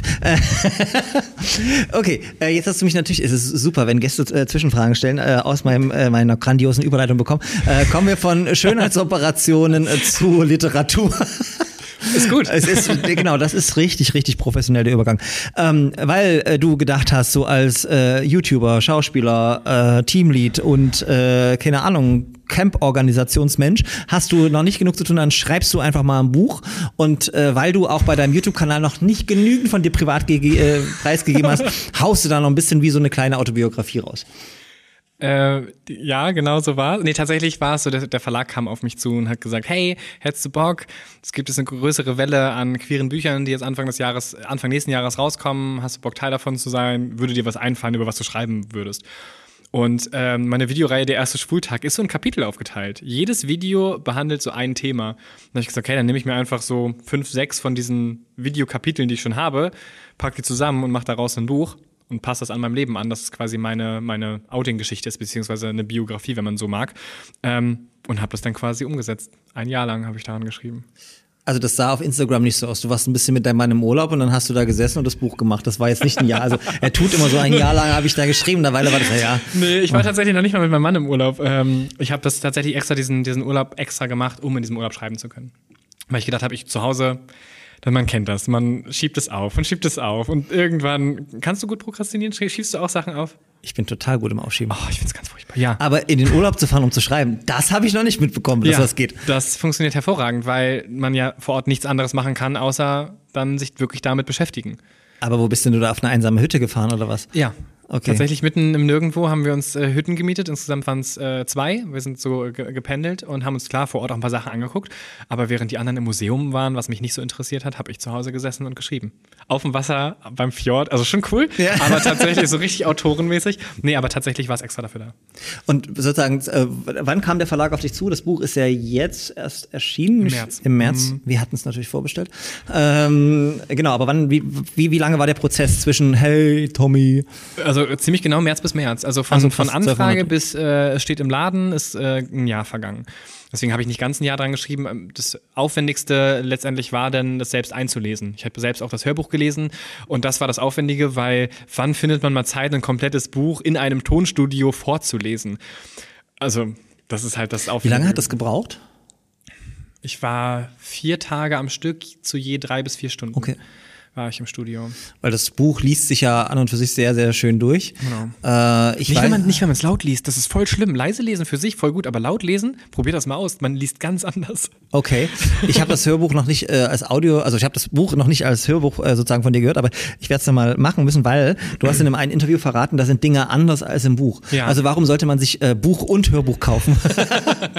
Ja, tatsächlich kann man sich auch, wenn man einen Spotify-Account hat, kann man es daher zum Beispiel hören. Das muss man sich nicht explizit kaufen. Gibt es natürlich auch bei Audible und anderen ähm, äh, Plattformen, Bookbeat zum Beispiel. Aber ähm, das Buch hatte eine Maximalseitenzahl die ich nicht überschreiben, äh, überschreiten sollte, weil daran kalkuliert sich natürlich auch der Preis. Und das heißt, ich musste stark kürzen. Und ähm, beim Hörbuch habe ich halt ein paar Anekdoten trotzdem noch mit reingebracht. Nicht so krass üppig und viel äh, aufgrund der Zeit, aber tatsächlich sind da einige Sachen mit reingekommen, die ich quasi im Buch dann nicht preisgeben konnte. Aber du musst es dir nicht, äh, du musst es dir nicht äh, bei Spotify anhören oder bei Audible. Wir können da auch mal so einen Termin ausmachen, wo ich es dir abends vorlese. Oh, ey, das läuft heute. Ich weiß nicht, was ich gemacht habe. ähm, das ist mit deinem Mann dann auch geklärt, ne? Ich habe ja, also, der ich fährt manchmal weg. währenddessen, nee, nee, ich mache währenddessen äh, Handy an und ähm, Lautsprecher, damit er dann mich auch vorlesen hört. Dann mache ich gleich zwei mit ein. Ach so. Ja. Er, er Effizienz. Ja, ich finde es total attraktiv, wenn Männer für mich äh, was abends vorlesen. Das finde ich ganz großartig. Ja, ich mag das auch total gerne. Ja, ja, Dann, und dein Mann auch, oder? ja, er liest mir sehr viel vor. Ähm, über, über die Rollenverteilung im Haushalt können wir dann nochmal reden. ähm, genau, das Buch haben wir natürlich in unserem wunderschönen äh, Schrank hinter uns auch aufgestellt. Ähm, das Cover ist ja auch äh, unglaublich äh, schön. Ähm, da bist du ja auch tatsächlich drauf, obwohl du dich ja nicht auf dem T-Shirt siehst. Ich glaube, es gibt jetzt auch T-Shirts langsam davon, oder? Ja. Äh, wahrscheinlich schon. ähm, drin sind auch sehr viel, sehr viel schöne, also das ist sehr, sehr positives, lebensbejahendes äh, Layout gewählt äh, worden. Ähm, aber natürlich die klischeemäßigen Flamingos äh, sind da drin. War das dein Wunsch oder kam das vom Verlag? Tatsächlich ähm, kam das von ähm, der Set-Assistentin bei uns auf der Arbeit, die damals mein Set eingerichtet hat für meine Videos. Die kam auf die Idee, diesen pinken Flamingo in den Hintergrund zu stellen. Und ich selbst hatte mit Flamingos wirklich nie was am Hut und pink mag ich an mir überhaupt nicht und finde ich, ist eine schöne Farbe, brauche ich aber bei mir nicht. Und dann war das so dieser, ja, der rote Faden, der sich durch alles gezogen hat. Mittlerweile finde ich es echt cool und äh, kriege auch immer Sachen geschenkt von Flamingos und denke so, okay, ich springe da voll mit auf. Es ist jetzt ein bisschen mein jetzt, ne? Markenzeichen. Ja. Und das hat sich der Verlag einfach äh, quasi ja, zu Nutzen gemacht, hat gesagt, ja, wir wollen ein Symbol nehmen, um Kapitel voneinander zu trennen. Was fällt dir da ein? Aber ein Symbol, was auch in Schwarz-Weiß funktioniert, weil das Buch wird ausschließlich Schwarz-Weiß sein. Ich bin so, kleiner Flamingo-Stempel. Weil ein Regenbogen funktioniert einfach in Schwarz-Weiß nicht. Das Ja. wollten die erst machen. Ich so, hä, wie? Ähm, ja, und dann äh, Flamingo-Stempel. Und das sah cool aus. Und dann meinten die, wir haben noch mal ein bisschen kalkuliert und was gemacht. Wir haben jetzt äh, Seiten dazwischen gemacht und machen jetzt richtig Flamingo. Und ich war voll begeistert. Ich fand's cool. Passt super zum Buch, passt super gut zum Thema und war ich voll begeistert von. Und äh, wie kommt das Buch so an? Seit März ist es erschienen. Ähm, interessiert das irgendjemand außer uns? Ähm, es bewegt sich natürlich sehr viel in der queeren Community. Das ist Ja. natürlich, natürlich klar. Es ist ein Nischenbuch. Das wird kein Bestseller, weil das ist halt wirklich einfach ein Buch, sich, das sich ausschließlich mit, einem, mit einer Outing-Geschichte ähm, äh, befasst. Und ich würde sagen, klar, das ist auch ein Buch, wo man selbst sich finden kann und wo man mit mir wächst quasi. Und wenn man weiß, noch nicht genau weiß, wo man hingehört, passt das Buch auch. Aber es ist ein, ein queeres Buch und da ist es auch platziert und da gehört es auch hin. Und wenn mich jetzt Leute buchen für Lesungen zum Beispiel, dann ist es explizit in einem queeren Rahmen für, weiß nicht, die queere Aufklärungswoche oder sowas in der Art. Ähm, deswegen kommt gut an. Aber es könnte natürlich äh, deutlich mehr Reichweite haben. Also das wäre auch ein Buch, wenn das irgendwo öffentlich liegen würde, würde man hingucken, weil es so bunt ist. Und beim Titel Mein erster Schwultag, da mussten schon so viele Leute schmunzeln. Aber es, versch es ver verschiebt sich natürlich immer nur mit dem Coverrücken in irgendeiner äh, kleinen Abteilung ähm, ja, für Kinder- und Jugendbücher, wenn sie eine Abteilung für geschlechtliche Liebe haben. Gleichgeschlechtliche Liebe haben sie meistens nicht. Okay, das ist eigentlich sehr schade, weil tatsächlich ähm, es ist ein tolles Buch, kann das auch äh, guten Gewissens empfehlen. Ich glaube, in unserem Literaturpodcast äh, hatten wir es nicht drin, hätte aber auch da äh, definitiv äh, sein können. Ähm, weil, ähm, was hat mir da eigentlich, also generell, es, es liest sich super einfach. Und das meine ich nicht negativ, sondern es liest sich einfach schön runter und nicht irgendwie äh, 50 verschachtelte Sätze und jetzt muss ich den dreimal lesen, damit ich verstehe, was gesagt wurde. Ähm, sondern es ist ja auch sozusagen, ähm, wenn man, wenn man mal ein YouTube-Video von dir gehört hat, also ich höre dann natürlich immer parallel deine ganze Stimme die ganze Zeit, wenn das so äh, für mich vorgelesen wurde. Ähm, aber es ist halt auch ähm, zwischen, also äh, zwischen dem, dem Thema Coming Out, aber auch dem Thema Arbeitswelt und dort negativen Erlebnissen bis hin zu, zu schönen und tollen Erlebnissen auch. Äh, Und das, das macht äh, Spaß beim Lesen und es macht auch traurig, aber glücklich, weil am Ende gibt's ja, ich verrate mal ein bisschen Happy End, ähm, aber gab's dann Reaktionen, ähm, vielleicht auch von Personen, die das nicht so gut fanden, weil ich denke natürlich gerade an den einen ehemaligen Chef. Ich glaube nicht, dass er das lesen wird, aber es wäre natürlich interessant. Ich glaube, der lebt nicht mehr. Ach so, okay. Also zumindest besitzt er das Hotel nicht mehr. Ähm, nee, tatsächlich gab es bislang keine negativen Stimmen. Ich warte tatsächlich drauf, weil ich bin ähm, kein Schriftsteller in dem Sinne, dass man jetzt da total die lyrischen äh, Hochgenüsse erwartet. Bin ich. Es ist wirklich einfach geschrieben, weil es auch für eine einfache Zielgruppe sein soll. Es soll wirklich, ähm, ja, die Barriere soll relativ niedrig sein, dass man das halt wirklich mit 13 lesen kann, verstehen kann und daran wachsen kann. Ich, ich wollte das nicht schlecht machen. Nee, Ich, ich weiß, ich, ich hasse große. Lyrik. Also das ist ganz, ganz Oh, schlimm. gut. Äh, also wenn du, ich, ich bin nicht der Gedichte-Typ und große äh, äh, Reich Ranitzky und was weiß ich. Nee, also ich finde es wirklich toll. Und es ist, äh, glaube ich, aber was auch ein Buch ist, was für viele Leute gilt, die so ein bisschen Angst haben vor, oh, kann ich jetzt ein Buch lesen? Ich lese vielleicht nicht so regelmäßig. Das liest sich wirklich gut runter und sehr, sehr schön, sehr von den Inhalten auch, ja. Dankeschön. Ja, genau, das war mir wichtig an, an dem Buch. Und ich warte aber darauf, dass die großen Kritiker kommen und sagen, jetzt denkt jeder YouTuber, dass er ein Autor wäre. Und darum ging es gar nicht. Das Buch ging gar nicht darum, um mich daran zu bereichern, eine Reichweite zu schaffen oder irgendwas. Es ging einfach nur darum, das, was ich auf YouTube mache, nochmal zu verschriftlichen und das quasi äh, den Kindern und Jugendlichen zu ermöglichen, auch mal ein Buch in der, in der Schule vorzustellen. So, hey, ich, meine Buchvorstellung, meine Interpretation ist heute über dieses Buch. Und das ist ja was ganz, was ganz Großartiges. Und trotzdem weiß ich, dass du dich immer über positives Feedback freust und das auch alles teilst bei Instagram. Das stimmt. Also kleiner Aufruf, also wenn ihr das Buch lest, ähm, teilt das in eurer Story und Tommy wird es dann garantiert wieder verlinken. Ja, voll, ich das. ähm, Weil äh, irgendwann, ich glaube, bei dem Interview mit deinem Verlag war das auch so, wo du gesagt hast, okay, man wartet dann schon ganz heiß auf irgendwie, wann kommt das Feedback und so weiter. Weil Leute ähm, schreiben meistens nur ins Internet, wenn etwas nicht gefällt. Ja. Aber wenn man etwas okay oder gut findet, dann ist es selten, dass man dazu was schreibt. Und die Rezensionen sind äh, durchweg positiv. Es ist ein Fünf-Sterne-Buch. Gut, 20 Bewertungen. Aber trotzdem ist es so, das sind ja 20 Leute, die sich da hingesetzt haben und Ja. sich Gedanken gemacht haben und da etwas Positives zu schreiben. Deswegen bin ich da super dankbar für und freue mich dann immer. Und äh, was war das so ein, das ist eine blöde Frage, aber was ist das für ein Gefühl gewesen, als du das erste Mal dieses Buch in den Händen hast, wenn du hast ein Jahr dran gearbeitet, äh, du hast natürlich den Korrekturabzug gesehen und du hast das Layout gesehen und dann kam irgendwann wahrscheinlich die Kiste vom Verlag oder so, du machst es auf und bam. Ähm, ich war nicht da, als es äh, ankam. Nur ein Buch kam an ähm, und ich habe meinem Mann gesagt, pack es aus und film es. Film es von allen Seiten. Ich möchte es von allen Seiten sehen. Sag mir, wie es riecht. ähm, und fand es toll, es in den Händen zu halten, konnte es mir aber nicht vorstellen, weil jeder kann ein Buch schreiben und dann drucken und hat es zu Hause. Es im Laden zu sehen, das war ganz surreal. Ich bin durch den Thalia gelaufen, der ist direkt bei mir neben der Arbeit, deswegen war es ein Thalia, ähm, und habe es gesucht, weil eine Kollegin meinte so, das ist schon da, das ist schon da. Und dann bin ich da durchgelaufen, habe das gesucht und eine Frau meinte dann zu mir, sie suchen etwas. Ich so, ja, ich habe ein Buch geschrieben und ich möchte das gerne finden. Dann hat sie gesagt, ich hatte das gerade schon in der Hand. Das Oh. liegt aber hier noch auf dem Wagen, also wir haben es noch nicht zusortiert. Ja. Hat dann ein Karl Lagerfeld Buch weggenommen, meins dahingelegt und das liegt jetzt sehr präsent in diesem Laden. Ähm, und es war ein total tolles Gefühl, dass mein eigenes Gesicht da zwischen den ganzen Also für die zweite Auflage wäre das vielleicht auch so ein gutes Zitat auf der Rückseite. Dieses Buch hat Karl Lagerfeld ausgestochen. Ja, voll, total. Ja. und dann hatte mich der, der, Verla der, der, der Laden selbst nochmal gebeten, äh, dann per Direktnachricht, ähm, wenn ich das nächste Mal da bin, soll ich die Bücher auch auf der Coverseite signieren. Habe ich mich angemeldet, habe das gemacht und dann kam eine andere Kollegin zu mir und meinte so, Entschuldigung, Sie dürfen mich nicht einfach in die Bücher malen. und ich so, Entschuldigung, aber das ist mein Buch und ich wurde darum gebeten. Das war mir super unangenehm. Und sie dann, okay, ja, also ja, dann, dann, oh, dann dann habe ich nichts gesagt. Ja. Ich meine, könnte ich auch mal machen. Ich gehe einfach mal in die Buchhandlung und signiere ein paar Bücher. Entschuldigung, das ist mein Buch, sieht man ja. doch. Ja, wäre sehr lustig, wenn vor allem kein Bild vorne drauf ist. Ja, Ja, wollte cool. sagen, wenn ja? kein Bild da ist, ne? Also bei dir ist es ein bisschen auffälliger wahrscheinlich, Ja, schwierig. Äh, wenn das wenn das da nicht ist. Aber ähm, wird das ein Erstlingswerk und dann kommen weitere oder war das ein einmaliges äh, Erlebnis? Ja, sag niemals nie, sage ich Ja. ja immer, aber ähm, jetzt steht meine nächste Norwegen-Reise an und äh, es kribbelt mir in den Fingern, irgendwas zu schreiben. Aber ich glaube, ich werde mich aufs ähm, Drehbuch schreiben und Videoschreiben weiter konzentrieren und habe erstmal alles gesagt in dem Buch, was ich sagen möchte. Und wer weiß, vielleicht kommt irgendwann nochmal ähm, ein anderes Buch raus mit krassen Geheimnissen oder so. Wow, das nennt man Spoiler. Ich würd, äh, äh, trinken noch einen Schluck. Ich frage jetzt trotzdem noch mal zum Buch, weil ähm, da waren ja auch sozusagen ein paar äh, viele bewegende Szenen dabei auch.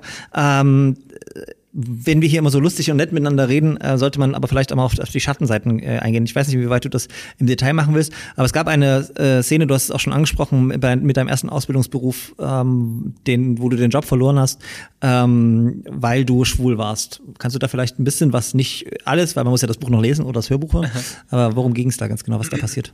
Tatsächlich war es so, dass ich ähm, als Hotelkaufmann anfangen wollte, weil ich dachte, gut, ich kann gut mit Menschen umgehen und Service, ja, kann ich mir gut vorstellen. Und da fing es dann langsam an, dass der Chef mir unangenehme Fragen gestellt hat. Äh, zum Beispiel, wer holt sie immer ab? Und das war damals mein erster Freund. Und lasst euch gesagt äh, sein, liebe äh, ZuseherInnen und äh, Zuhörer, ähm, Ihr müsst nichts beantworten über euer Privatleben, wenn ihr das nicht wollt. Und unabhängig davon, ob ich jetzt ähm, schwul bin oder nicht, ich wollte einfach mit meinem äh, 65 Jahre alten Chef nicht über meine 18-jährige Privatzeit reden. Hab halt immer gesagt, nein, das möchte ich bitte voneinander trennen. Und dann hat er sich zur Aufgabe gemacht, explizit nachzubohren, bei Kollegen und Kolleginnen nachzufragen. Und da habe ich gemerkt, okay, das ist mir zu übergriffig. Und ähm, ja, als ich ihm das dann gesagt habe, dann ist er völlig eskaliert. Und im Nachhinein hieß es, Schwule dürfen nie wieder in seinem Hotel anfangen und es muss vorher geprüft werden, ob die Leute schwul sind. Okay, das hat er wahrscheinlich leider nicht schriftlich oder sowas Nein, gemacht, dass man das nein, schön nein, äh, veröffentlichen und anprangern könnte oder sowas. Ich hätte es, also diese, seine Kündigung, die er mir ausgesprochen hat, die war nicht gültig. Ähm, aber ich habe dann gekündigt, weil in so einem Unternehmen möchte man nicht arbeiten, Nee, wo man klar. nicht gewollt ist. Ich habe das alles von meinen Freundinnen erfahren, die noch da gearbeitet haben. Die haben mir halt das alles weitergegeben. Und was würdest du heute auch äh, Leuten raten, die sowas von sowas äh, betroffen sind? Du sagst selber, man muss keine privaten Fragen beantworten und dann lieber gehen oder was hast du? Äh, auf jeden Fall immer den Markt im Blick haben, was für bessere Jobs zu einem passen. Man findet immer eine gute Alternative. Äh, und wenn man vor allem, wie ich, noch in der Ausbildung ist, ähm, IHK und Handelskammer, da kann man sich auf jeden Fall immer hinwenden und sagen, Leute, oder Handwerkskammer, da läuft was bei mir auf der Arbeit nicht gut, könnt ihr mich neu vermitteln und mir irgendwie helfen. Und da gibt es immer tolle AnsprechpartnerInnen für. Hat es bei dir damals so geklappt oder hast du dich privat umgeschaut? Ich habe mich privat umgeschaut. Ich war, bin dann auf eine Wirtschaftsschule Okay. gegangen danach, weil ich konnte mit niemandem drüber reden. Ich war noch gar nicht gefestigt genug Ja. in meinem Selbst, um überhaupt das zu verstehen. Ist schwul was Schlechtes? Ich habe danach in darauffolgenden Bewerbungsgesprächen bei jedem Job immer gesagt, dass ich schwul bin. Und viele meinten, das müssen sie uns aber nicht erzählen. Ja, aber ich habe da schlechte Erfahrungen gemacht, deswegen möchte ich einfach mit offenen Karten spielen, weil nicht, dass mir das wieder auf die Füße fällt. Bin ich ganz gut mitgefahren, muss man aber nicht. Okay, also muss jede Person für sich selber entscheiden. Das ist, glaube ich, auch mal wichtig zu sagen. Ja. Äh, jede Person hat ihr eigenes, sein eigenes äh, Tempo, seine Art und Weise damit umzugehen. Äh, aber man sollte sich nie irgendwie von anderen unter Druck setzen lassen. Das ist, Richtig. glaube ich, ganz wichtig. Ja, und da sind wir wieder bei unserer wunderbaren Überraschungskategorie, die speziell für unseren heutigen Gast Tommy Tualingling vorbereitet wurde. Tommy, ich weiß nicht, warum hier Häschen drauf sind. Vermutlich, weil die Flamingos aus waren. Vielleicht hatten wir die auch schon. Vielleicht oder weil ich voll das Häschen bin. Das müssen Ich weiß ja nicht, wer es gebastelt hat. Jan, Ja, Jan, liebe Grüße an dich. Äh, Ich habe das Kompliment verstanden. Wenn das so gemeint sein sollte, dann sollte Jan sich bald einen neuen Job suchen, weil ich habe noch kein Häschenkompliment von ihm bekommen. okay, heute keine Farbe, die haben die Hasen wegen Ostern verbraucht. Gucken wir mal, was drin steht. Äh, sozusagen. Ich bin ganz aufgeregt. Ich Ah, auch, tatsächlich. es- manchmal sind sie gut und manchmal sind sie, naja. Du liest erst wahrscheinlich, ne, damit du selber weißt, was auf dich zu. Ja, ich sehe schon. Oh, ich bin so Oh, oh, neugierig. oh, ja, das, das, das finde ich gut, ja, aber ähm, Okay. Lieber Tommy, lieber Georg, mittlerweile seid ihr ja ewig, seid ihr, ihr ja ewig 29-jährigen Showbiz-Hasen bei YouTube. Also wir beide sind bei Ah, YouTube. Deswegen die Hasen. Ja, genau. Es ergab sich nun die Möglichkeit, ein eigenes YouTube-Format mit euch beiden als Hosts auf die Beine zu stellen. Brainstorm doch mal kurz, worum es in eurem neuen YouTube-Format gehen wird. Äh, schönste Grüße aus eurem Lieblings-Podcast-Team. Also, wenn das tatsächlich nicht um dich geht, wärst du wahrscheinlich ein bisschen traurig, oder? Nee, ich würde mir ja die Host-Rolle mit dir teilen, solange klar ist, dass ich der Main-Host bin.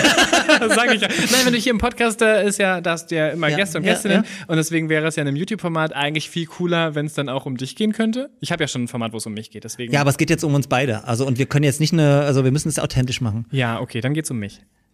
Ach so. okay, und, und was machen wir mit dir?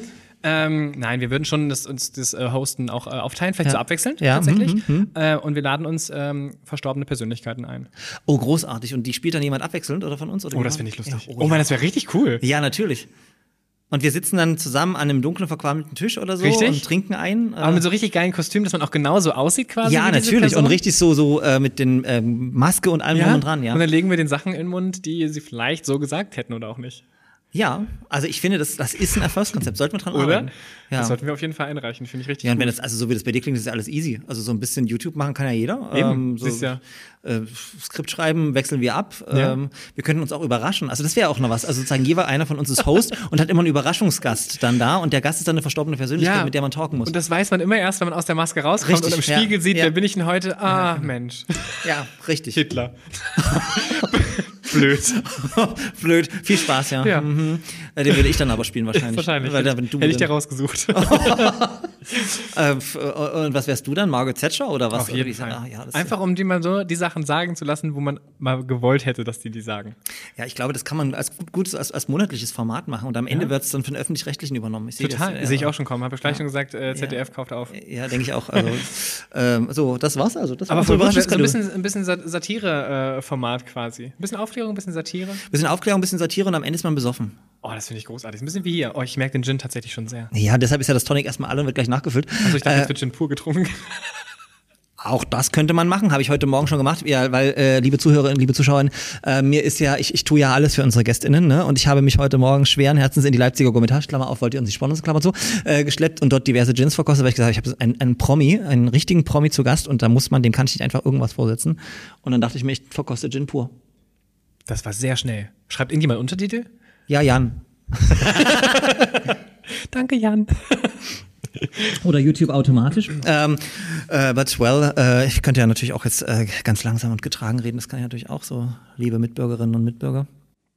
Du, du wirst auf jeden Fall richtig gut im Vorlesen. Als du anmoderiert hast, dachte ich so, ich könnte dich ewig reden hören. Soll ich dir ehrlich was sagen? Das höre ich nicht zum ersten Mal. Es hat mir aber bei den Männern bisher noch kein Glück gebracht. Sag jetzt. Oh, da kommt was Böses raus. Der war am Anfang noch so klein und schüchtern, jetzt wird er immer frecher. Nein, das stimmt überhaupt nicht. Stimmt, du War ein warst nicht schüchtern. ähm, äh, Tommy, womit machen wir weiter? Ähm, äh, sozusagen, ich muss unseren ZuschauerInnen ja vielleicht nochmal unser neues Set erklären. Was wir heute für dich gemacht haben, weil äh, die äh, getreuen FernsehzuschauerInnen äh, oder YouTube-ZuschauerInnen kennen das ja. Wir haben immer eine besondere Frau mit dabei. Äh, unsere Rektorin, die steht jetzt hinter Tommy am Boden so ein bisschen mit ihrer Amtskette. Äh, das liegt jetzt daran, weil äh, seit der letzten Aufzeichnung haben wir einen Amtswechsel im Rektorat gehabt.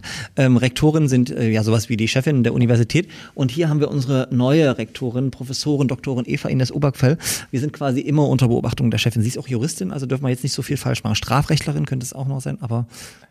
Aber wir sind süß, vielleicht drücken die ein Auge zu. ja, da hast du recht. ähm, von daher auch nochmal die herzliche Einladung. Die alte Rektorin hat sich nicht getraut, zu uns in den Podcast zu kommen. Äh, vielleicht an die neue Rektorin. Ähm, wäre vielleicht auch mal eine Möglichkeit, bei traditionell, unkonventionell ein wenig zu, äh, zu schnacken. Aber ich kann es empfehlen, hier zu Gast zu sein. Man bekommt äh, tolle Getränke, also bitte die Einladung annehmen. Äh, genau, äh, Einladung ähm, annehmen. Tommy, ähm, dein, dein Buch, äh, wie ist das? Gibt's da eigentlich, weiß man da schon, ob es eine zweite Auflage geben wird oder wie ist da jetzt so das weitere Vorgehen? Bislang weiß ich da noch nicht mehr drüber. Ähm, ich find's cool, weil dann kann ich die Fehler endlich mal ausbessern, die ich beim Vorlesen gefunden habe, weil man findet dann doch immer noch Ja. was, obwohl da ähm, schon jemand vom Lektoriat drüber gelesen hat oder selbst, man, man hat's ja tausendmal gelesen. Aber in der Sprecherkabine, als ich das Hörbuch eingelesen habe, dachte ich mir, oh nein, och nee. Beim laut aussprechen merkt man doch erst die richtigen Fehler. Deswegen, das würde ich schon gut finden. Also von daher, lieber Verlag, wir brauchen auf jeden Fall äh, eine zweite Auflage von äh, Mein erster Schultag, äh, das äh, Leben von und mit Tommy Tualingling. Nee, warte mal, wie ist der Untertitel? Meine Erfahrung zu Outing, Identität und Liebe. Oh. Über Liebe reden wir nicht, weil Tommy, bei dir hat es einfach viel zu schnell geklappt. Du bist seit zwölf Jahren, hast du schon gesagt, mit deinem Mann zusammen. Jetzt auch frisch verheiratet. Ähm, da kann ja eigentlich nicht mehr viel kommen. Ist irgendwie, was ist der Plan? Gibt's, äh, seid habt ihr über Kinder schon nachgedacht? Will man sowas haben oder ist das dann abgefrühstückt? Ich habe mit jedem Camp so viele Kinder. Ich bin froh, wenn ich denn zu Hause bin und keine habe. nee, tatsächlich ähm, habe ich mit meinem Mann schon oft drüber geredet, weil man plant ja dann auch, wenn man jetzt in eine neue Wohnung sind wir jetzt gezogen, ähm, weil wir zusammengezogen sind wieder. Ähm, nee, Arbeitszimmer reicht aus, wir brauchen kein Kinderzimmer. Aber jetzt kann ich es mir noch nicht vorstellen, aber frag mich in fünf oder zehn Jahren nochmal. Vielleicht kann ich es mir dann vorstellen, ein Kind zu haben. Aber jetzt, Das heißt, du bist in fünf oder in zehn Jahren zu Gast bei Traditionell Unkonventionell. Dann Gerne. Folge 500, 728 mit Tommy Torlingling äh, und äh, deine ersten Erfahrungen mit dem Windelnwechseln.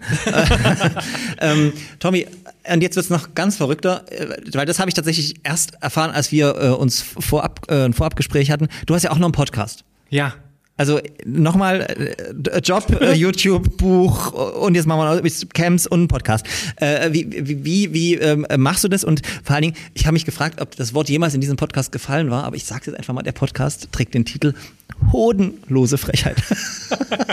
Ja, vielen Dank, Jackie Feldmann. Sie hat den Titel äh, tatsächlich mit einer Freundin ähm, gebrainstormt und deswegen heißt unser Podcast so. Ja, tatsächlich, ich mache auch noch einen Podcast und ich wundere mich auch, wie das alles äh, zeitgleich stattfinden kann. Ich glaube, ich habe einen Zwillingsbruder, von dem Okay. ich, der macht immer die Sachen, der ist gerade jetzt Teamleiter, während ich hier gerade bin. Äh, anders kann ich mir das nicht erklären. Verstehe. Aber Hodenlose Frechheit ist der Podcast. Wie oft kommt der raus? Jackie Feldmann ähm, ist äh, Co-Host, wobei sie manchmal mehr redet als du. Ähm, was Meistens. behandelt ihr so für Themen? Ähm, tatsächlich geht es um das Leben in der Öffentlichkeit. Ähm, viel über sie, ich mal, sie ist Stand-up-Comedian, ähm, eine Frau äh, im, im Comedy-Bereich, wo sie viel ähm, zu erzählen kann, weil es auch ein sehr äh, männerdominierter Bereich ist. Und ich stehe in der Öffentlichkeit und drehe ähm, diese YouTube-Videos. Und darüber ähm, geht es viel, aber dann eigentlich um unsere eigenen Erfahrungen, um Träume, Albträume, Wünsche. Relativ oft ähm, tagesaktuelle Themen. Zum Beispiel ähm, hatten wir jetzt äh, Ukraine einmal als Thema, da hatten wir eine Ukrainerin eingeladen. Also tatsächlich auch schon eher mit Bezug, aber wir lassen uns da keinen keinen keinen Rahmen. Also wir machen tatsächlich, wir machen alles.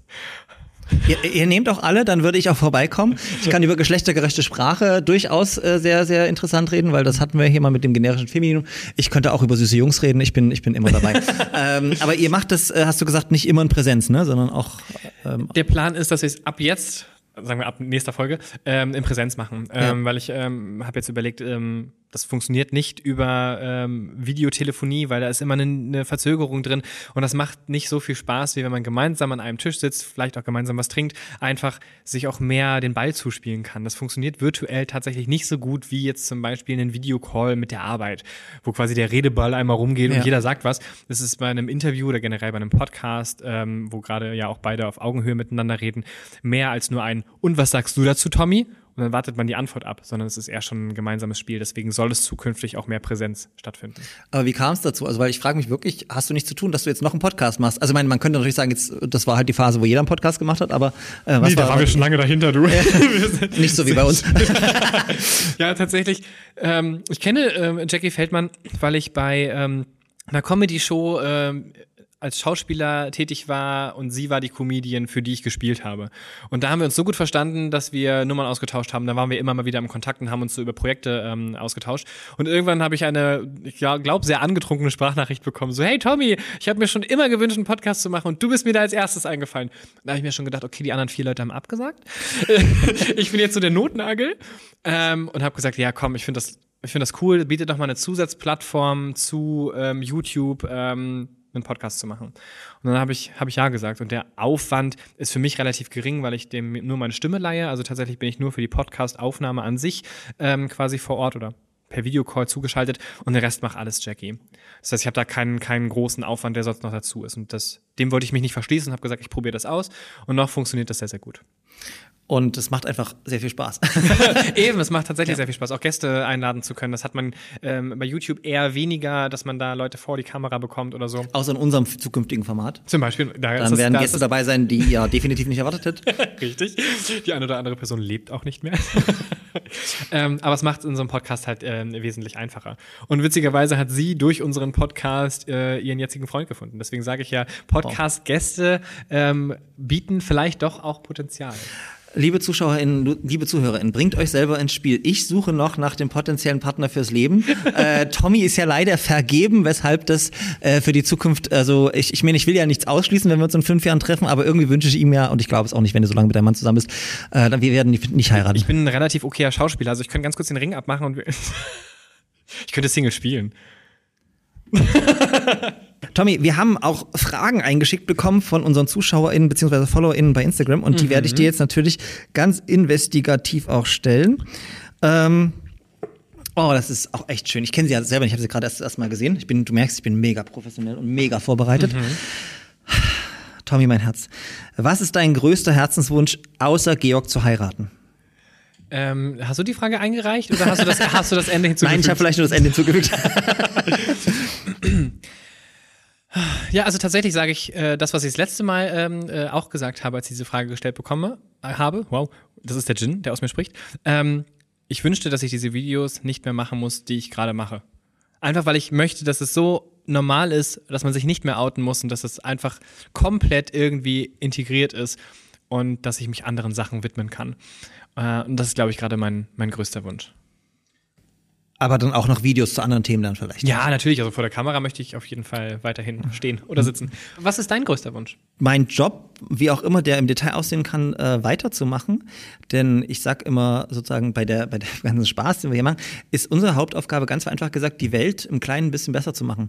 Und dafür bin ich sehr dankbar. Ich werde dafür mm, noch bezahlt, dass ich wirklich jeden Tag meinen Job liebe. Ich muss nichts, äh, klar hast du Sachen, die du nicht magst, ne? So, ich sag mal so lange Berichte und Stellungnahmen schreiben.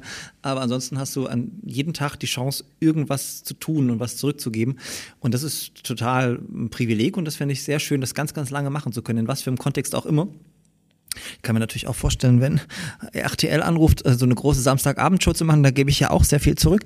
Also falls Wetten das mal wieder aufgelegt wird mit einem jungen queeren Moderator, ich wäre dabei. Weißt du was? Ich, hab- ich sehe dich da. Du siehst mich bei Wetten das? Nee, nicht bei Wetten das, aber ich sehe dich tatsächlich äh, in der Moderation total. Weil ich merke, dass wie du, wie du hier bist oder generell, wie du vor der, vor der Kamera bist, finde ich großartig. Und ich habe schon mit Leuten gearbeitet, die das tatsächlich fürs Fernsehen machen, die das viel schlechter machen. Also wirklich, so richtig schlecht, schlecht.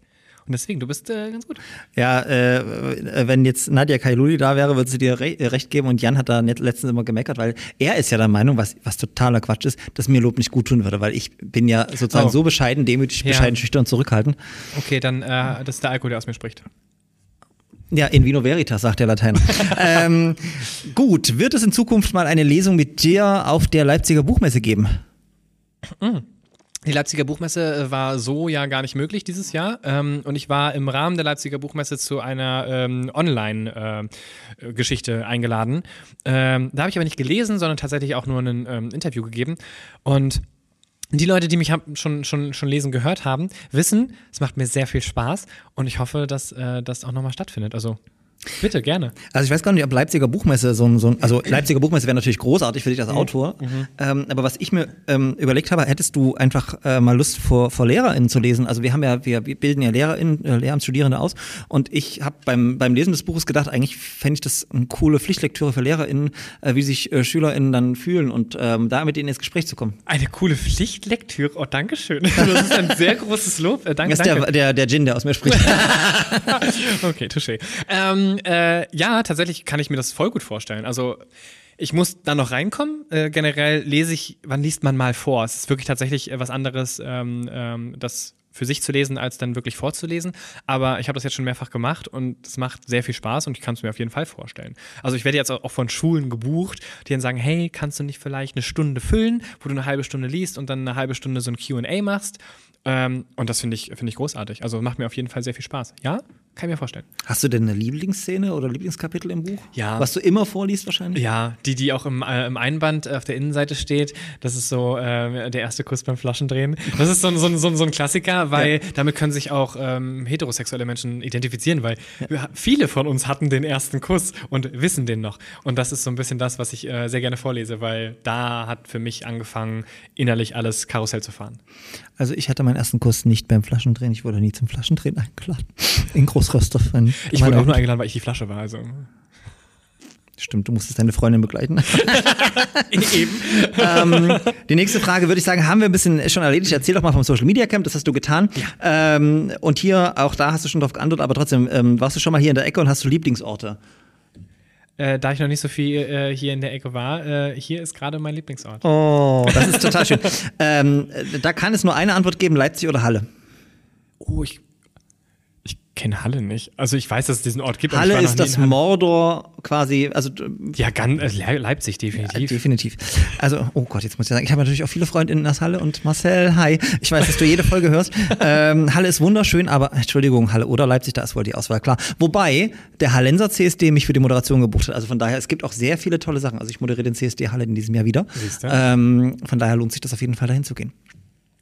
Ähm, und ganz kurz gefragt, äh, wie findest du Leipzig? Also bislang großartig. Ich bin ja durch die, durch die Innenstadt gegangen, du hast mir eine kleine Führung gegeben. Äh, Finde ich, find ich klasse. Also die Gebäude sind schön, es sieht wahnsinnig toll aus. Ähm, ich würde gern wiederkommen. Ähm, äh, das äh, ist die direkte Überleitung, als hätten wir es abgesprochen, zu unserer Veranstaltung am 15. Juli. Du hast ja spontan gesagt, du hast nichts zu tun. Ja, ich sitze zu Hause und denke mir so, oh Mensch, äh, ein weiteres Buch, ja, wäre ein bisschen kurzfristig. Ich habe Langeweile. Ich sitze zu Hause. Ja, und äh, deshalb äh, sozusagen ähm, haben wir vorhin besprochen, dass du dich am 15. Juli aufmachen wirst nach Leipzig. ja. Ja, Das also das, so. das machen wir jetzt auch vor Millionen von äh, ZuschauerInnen und ZuhörerInnen als Zeugen fest. 15. Juli ähm, veranstalten wir anlässlich des 30-jährigen äh, CSDs, äh, der, also der CSD Leipzig wird 30 Jahre. Ähm, wow, ich finde das äh, total Das ist krass. älter als du, das ist voll abgefahren. Ja, und vor allem, wenn man überlegt, wie viele Jahre ich den CSD schon begleitet habe ähm, und jetzt wieder drin bin im Orga-Team. Ich finde das großartig. Der CSD findet auf dem Augustusplatz statt mit äh, großer Bühne und die Universität Leipzig, die nicht nur die Regenbogenfahne ist, sondern die wird am Freitag vor der großen CSD-Demonstration am Freitag, den 15. Juli, 18 bis 22 Uhr unter dem Motto Queer, laut, sichtbar das Pre-Opening zum CSD Leipzig 2022 veranstalten. Es gibt fantastische Musik, unter anderem mit Leopold oder auch Boa Robin, die dabei sind. Und es gibt zweimal einen Live-Podcast von Traditionell und Konventionell, unter anderem moderiert mit der fantastischen Nadia Kailuli. Und als Gäste sind dabei mm, Fabian Grischgrad und vielleicht auch Tommy Toalingling. Ja, vielleicht. Ich freue mich sehr. Naja, vielleicht nicht, du hast ja vorhin schon zugesagt. Ja, ich freue mich sehr. genau. Also am 15. Juli auf jeden Fall im Kalender notieren. Ab jetzt werdet ihr das überall äh, sehen, wo es Werbung gibt. Wir haben auch eine Anzeige gebucht und so weiter. Der Augustusplatz muss voll werden. Äh, Eintritt ist frei und ich glaube, es lohnt sich auf jeden Fall vorbeizukommen. Neben spannenden Inhalten werden wir einfach eine tolle Zeit miteinander haben und zeigen, wie toll und bunt queer sein im Jahr 2022 in Leipzig sein kann. Ich glaube, das ist ganz wichtig, ähm, weil meiner Einschätzung nach ich einfach auch keinen Bock mehr habe, irgendwie immer nur für Toleranz und so weiter zu werben, sondern einfach sagen, ist einfach cool, so zu sein, wie man ist. Eben, und es macht Spaß, Teil davon zu sein. Und ich muss auch direkt an dieser Stelle sagen, ich war bislang nur in Hamburg und in Köln auf dem CSD. Das heißt, das ist meine dritte Stadt, wo ich jetzt erst auf dem CSD bin und ich freue mich sehr drauf. Sehr schön. Dann machen wir die Vertragsverhandlungen nachher, äh, nach der Sendung bei dem weiteren Gin, dann wird es nämlich einfacher für mich. mit, dem, mit, dem, mit dem Flamingo-Stift. Mit dem Flamingo-Stift, genau. Ähm, und ihr kommt hoffentlich alle vorbei. Tommy lädt die Leute auch nochmal über seinen äh, großen äh, ähm, Instagram- und ähm, YouTube-Kanal. Und äh, mit diesen Gedanken verabschiede ich mich bei meinem wunderbaren Gast, der uns Folge 15 so bereichert hat, den wir definitiv am 15. Juli wiedersehen.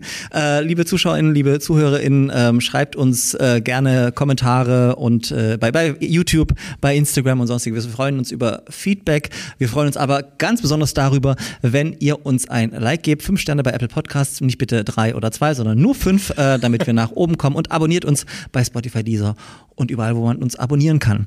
Ich bedanke mich äh, beim wunderbaren Podcast-Team rund um Jan Schachula für die Vorbereitung und die äh, kreativen Beiträge. Jetzt wünsche ich einen äh, schönen Nachmittag. Tommy und ich trinken weiter und ich sag mal Prost, ne? Ja, Prost. Vielen Dank, dass ich da sein durfte. Ja, schön, dass du da warst.